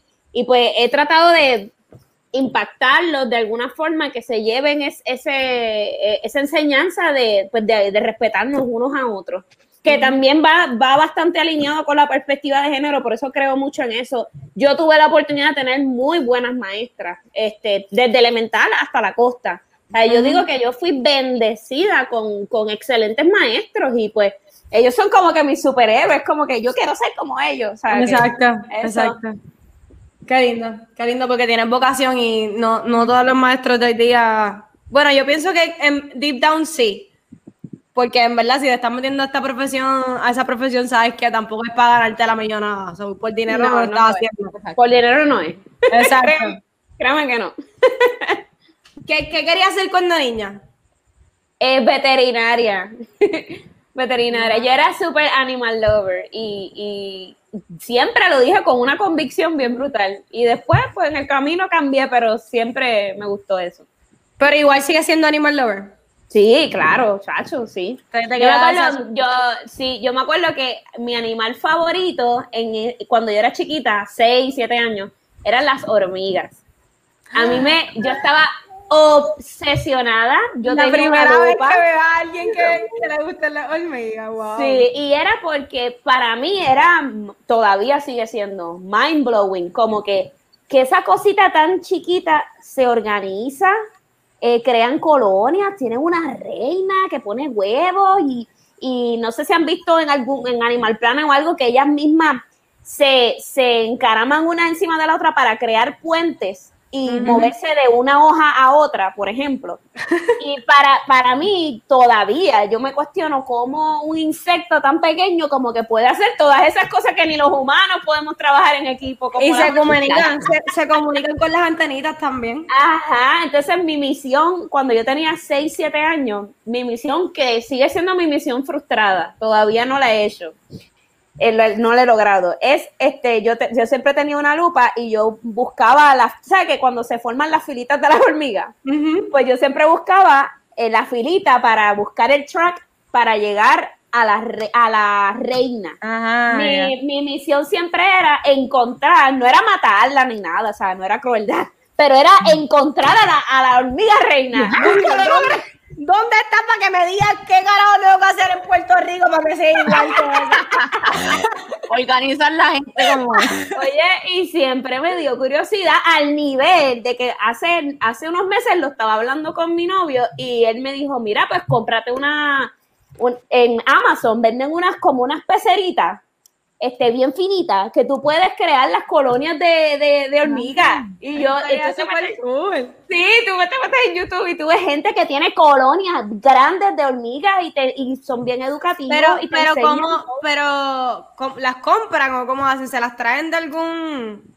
Pues mira, es como si fuera una pecera, pero bien finita, ¿verdad? Ellos le echan la tierra y ponen una, una hormiga, como que, o una comida o algo. Entonces dejan que todas, acuérdate que ellas Ah. todas, ellas se unen, ellas entran todas. Ah. Y después ellos tapan, tiene obviamente ventilación bien de esto, pero ellos tapan y entonces ellos, como los hamsters, ¿sabes que los hamsters tú creas como que con los túneles, tú les vas comprando Exacto. las jaulitas, A mí me eh, es eso, oye, y hay gente que se dedica a eso y tienen canales de YouTube y uno Lo que encuentra pasa es que todo debe YouTube. ser bien terapéutico. Eso debe ser bien Sí, terapéutico. estar y entonces, sí, y son expertos, obvio. Y ellos te enseñan, mira, y esta es la reina. Y los condenados tienen a la reina ahí la, ubicada y te la, y la graban y todo. Y yo así, ¡ah! yo, mi sueño.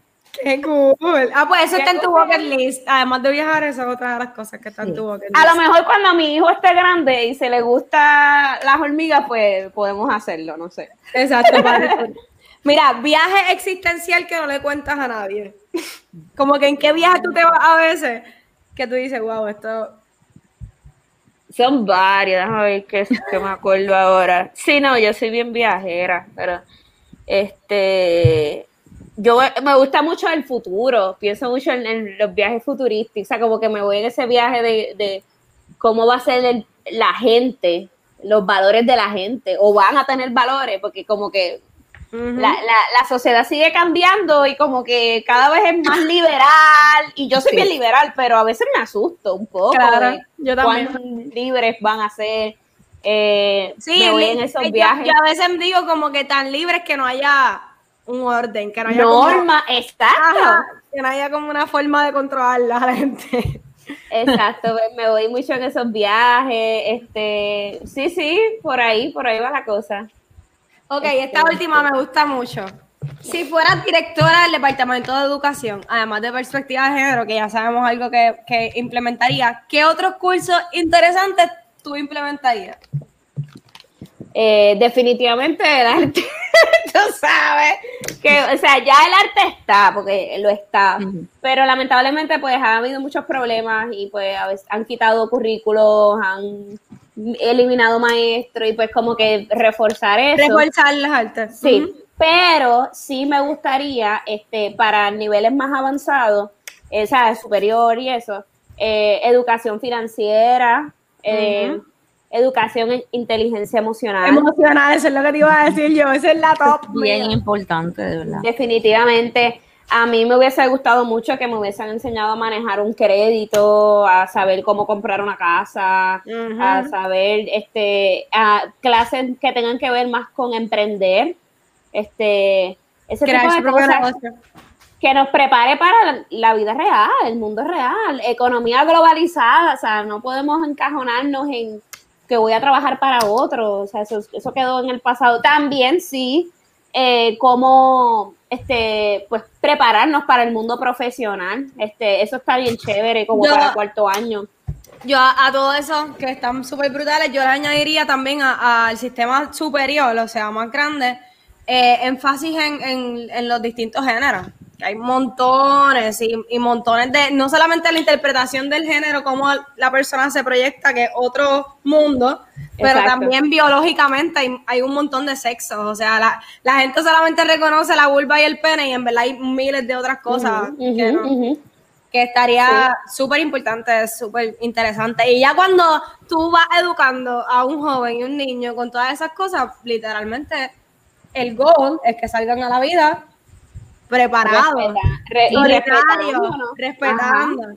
Ujú, ujú. Ojalá. Yo añadí- Eso muy bien. Yo añadiría eso también que yo he hecho, yo hice la maestría en liderazgo en educación y de todos los proyectos que, que tenía que trabajar para todas las clases, siempre trataba de integrar lo que era, de alguna manera, o sea, le puedo denominar así como autoconocimiento, pero es que eh, una persona, ¿verdad? Un estudiante conozca sus intereses, sus habilidades, eh, destrezas que quisiera desarrollar. Yo, entonces, es porque, por ejemplo, también ayudaría a cuando esa persona se vaya a decir a la profesión en la que se quisiera desarrollar, porque, por ejemplo, tú te gradúas de cuarto año sin saber en lo que tú eres bueno, sin saber lo que te gusta, y muchas veces tú terminas averiguando eso ya cuando vas terminando tu bachillerato, ya cuando tú eres adulto.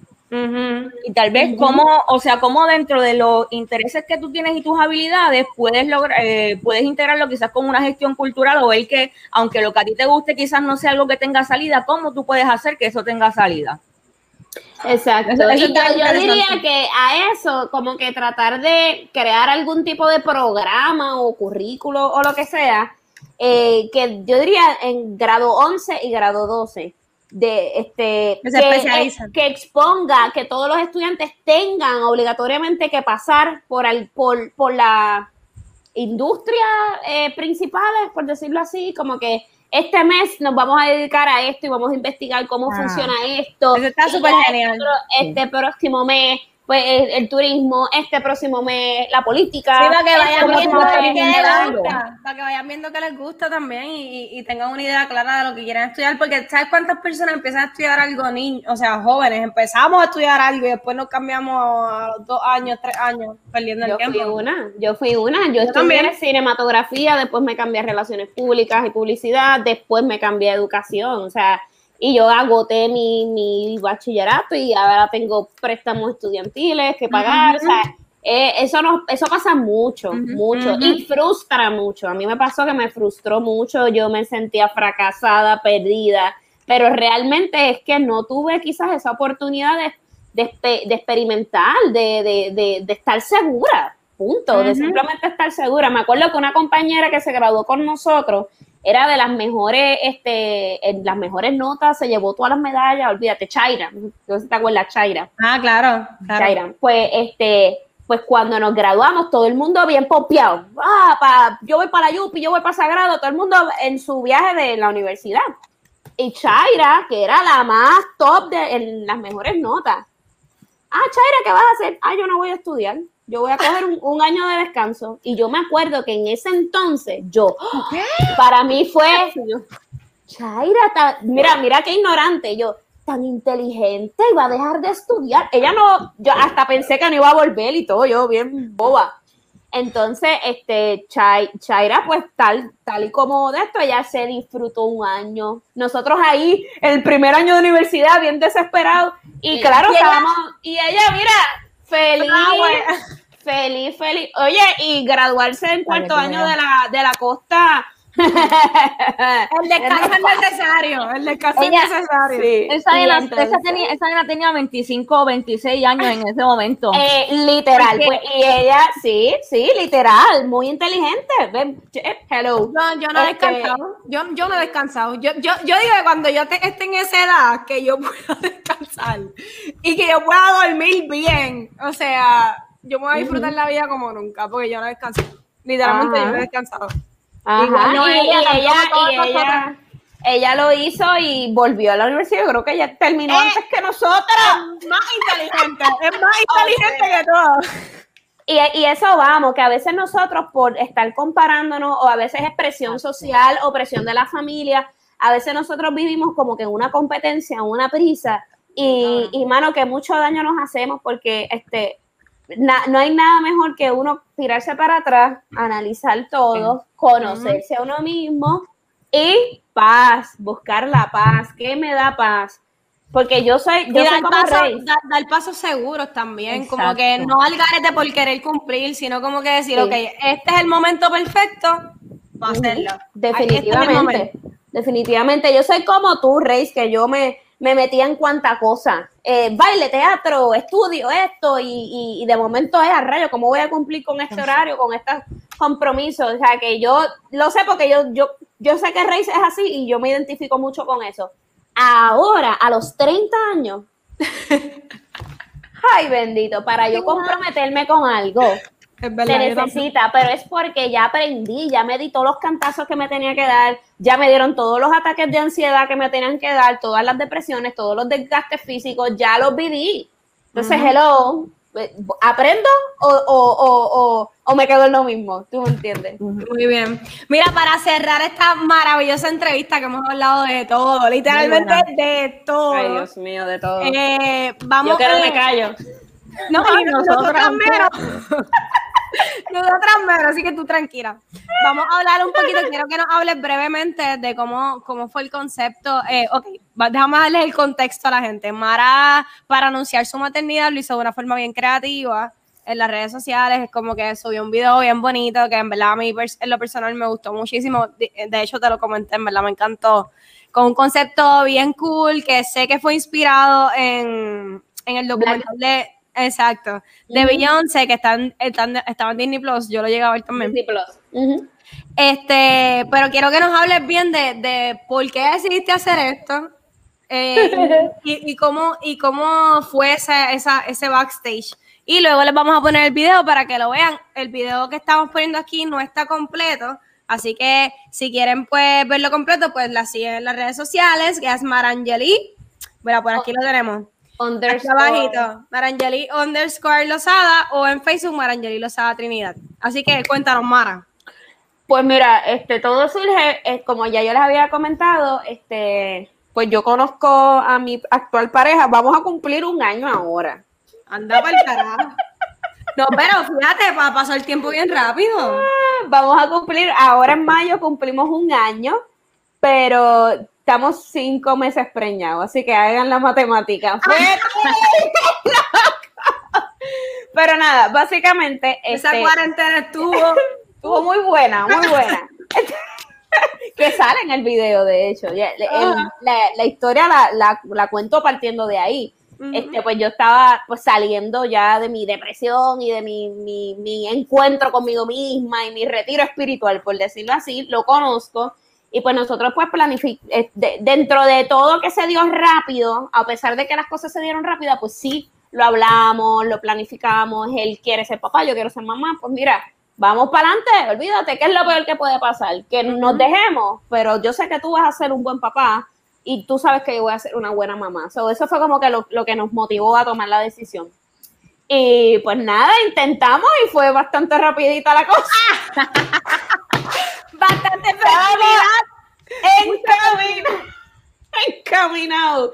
Entonces, pues nada, cuando, cuando pues ya quedó embarazada y eso, pues no sé, todo fluyó.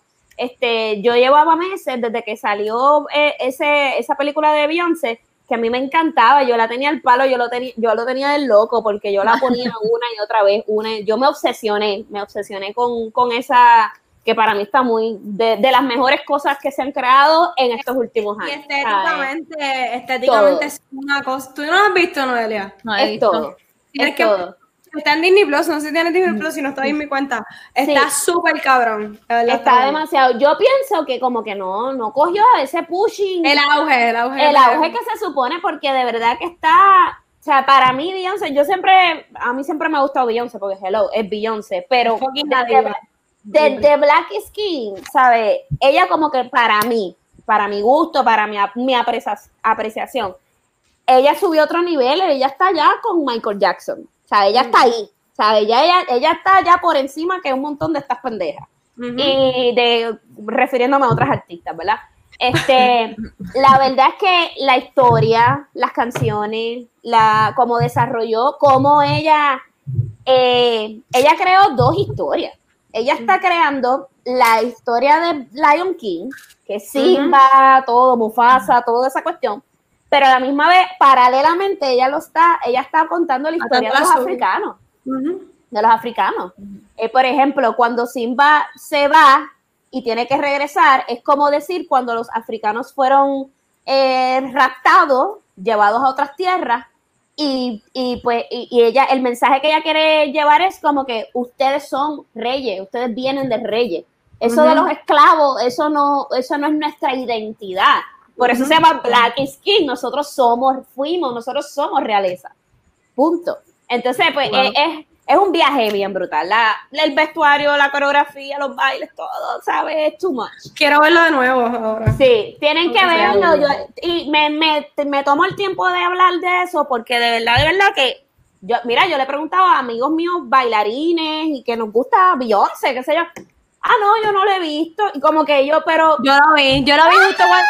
Yo lo, yo lo vi, lo vi justo cuando salió y me acuerdo que compartí stories y todo porque hubo uno, unas estéticas que a mí me volaron la mente, pero yo creo que me concentré más en eso que en la historia. Yo quiero volverla a ver para ver Sí. la historia porque me El concentré meaning, en el el- meaning. exacto, me concentré Claro. tanto en la estética que, que no, no me fijé tanto de la historia. Claro, claro. Pero pues de verdad, que, de verdad que lo recomiendo. Entonces, pues nada, yo me obsesioné de meses antes. Cuando quedó embarazada, me acuerdo que ya yo lo sabía, yo estaba esos días procesando la información y yo siempre pongo Black Skin, ¿sabes? Literal. Es como que cuando tú tienes un disco que lo pones y lo dejas correr y te gustan todas las canciones, o normal, lo dejas correr.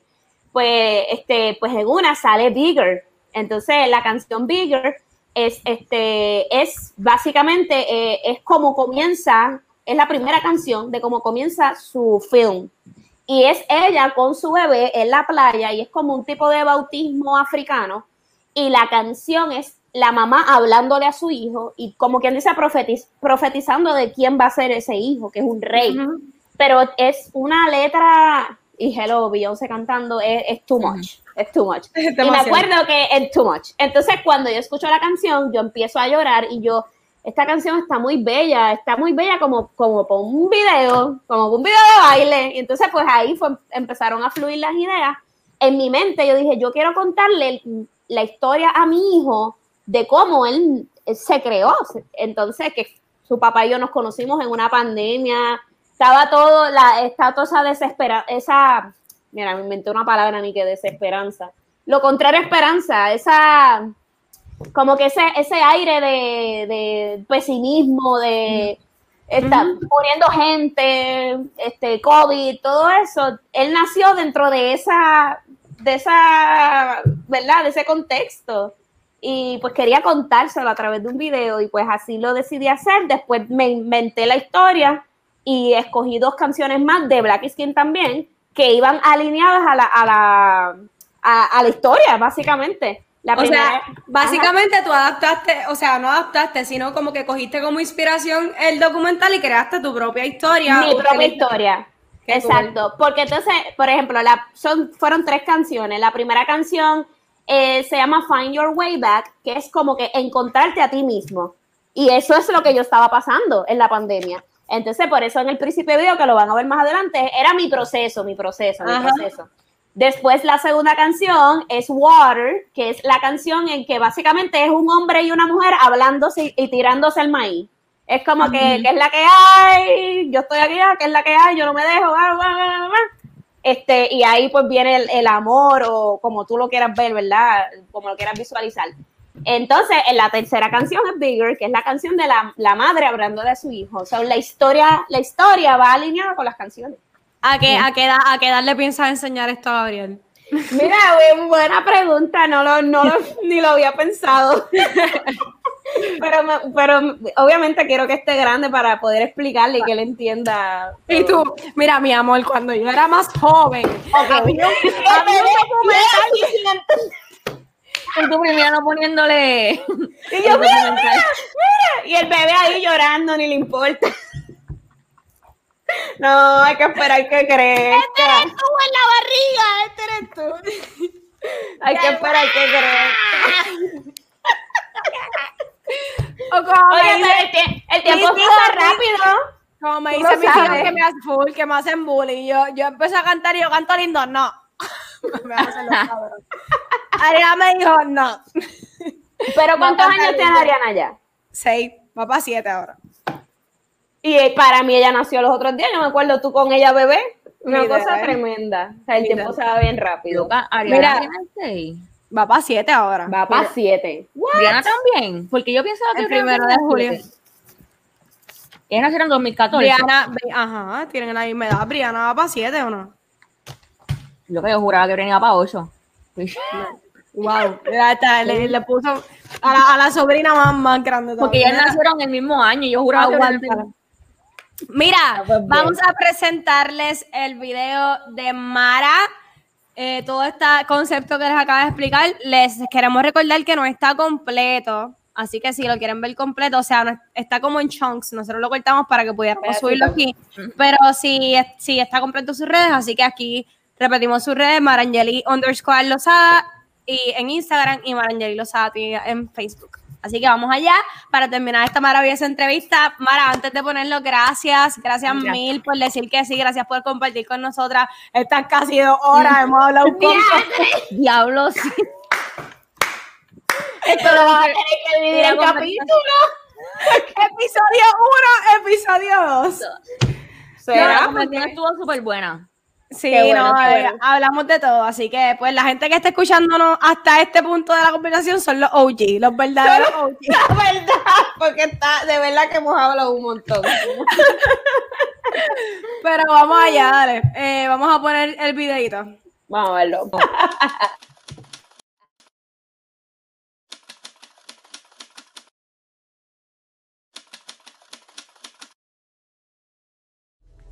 Finalmente, la Organización Mundial de la Salud declaró la propagación del nuevo coronavirus como una pandemia por el COVID-19. Doctor, todos los países definitivamente se ponen en alerta. En.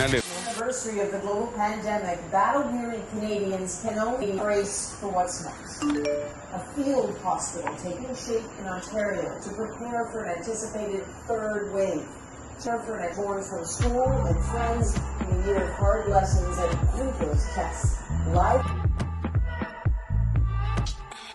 Daddy used to take me walking down the street. Daddy used to take my hand, say, follow me. Daddy used to leave me back home all the time. I got big enough to run around, Daddy left me outside. He said, find your way back. Big, big world, but you got it, baby.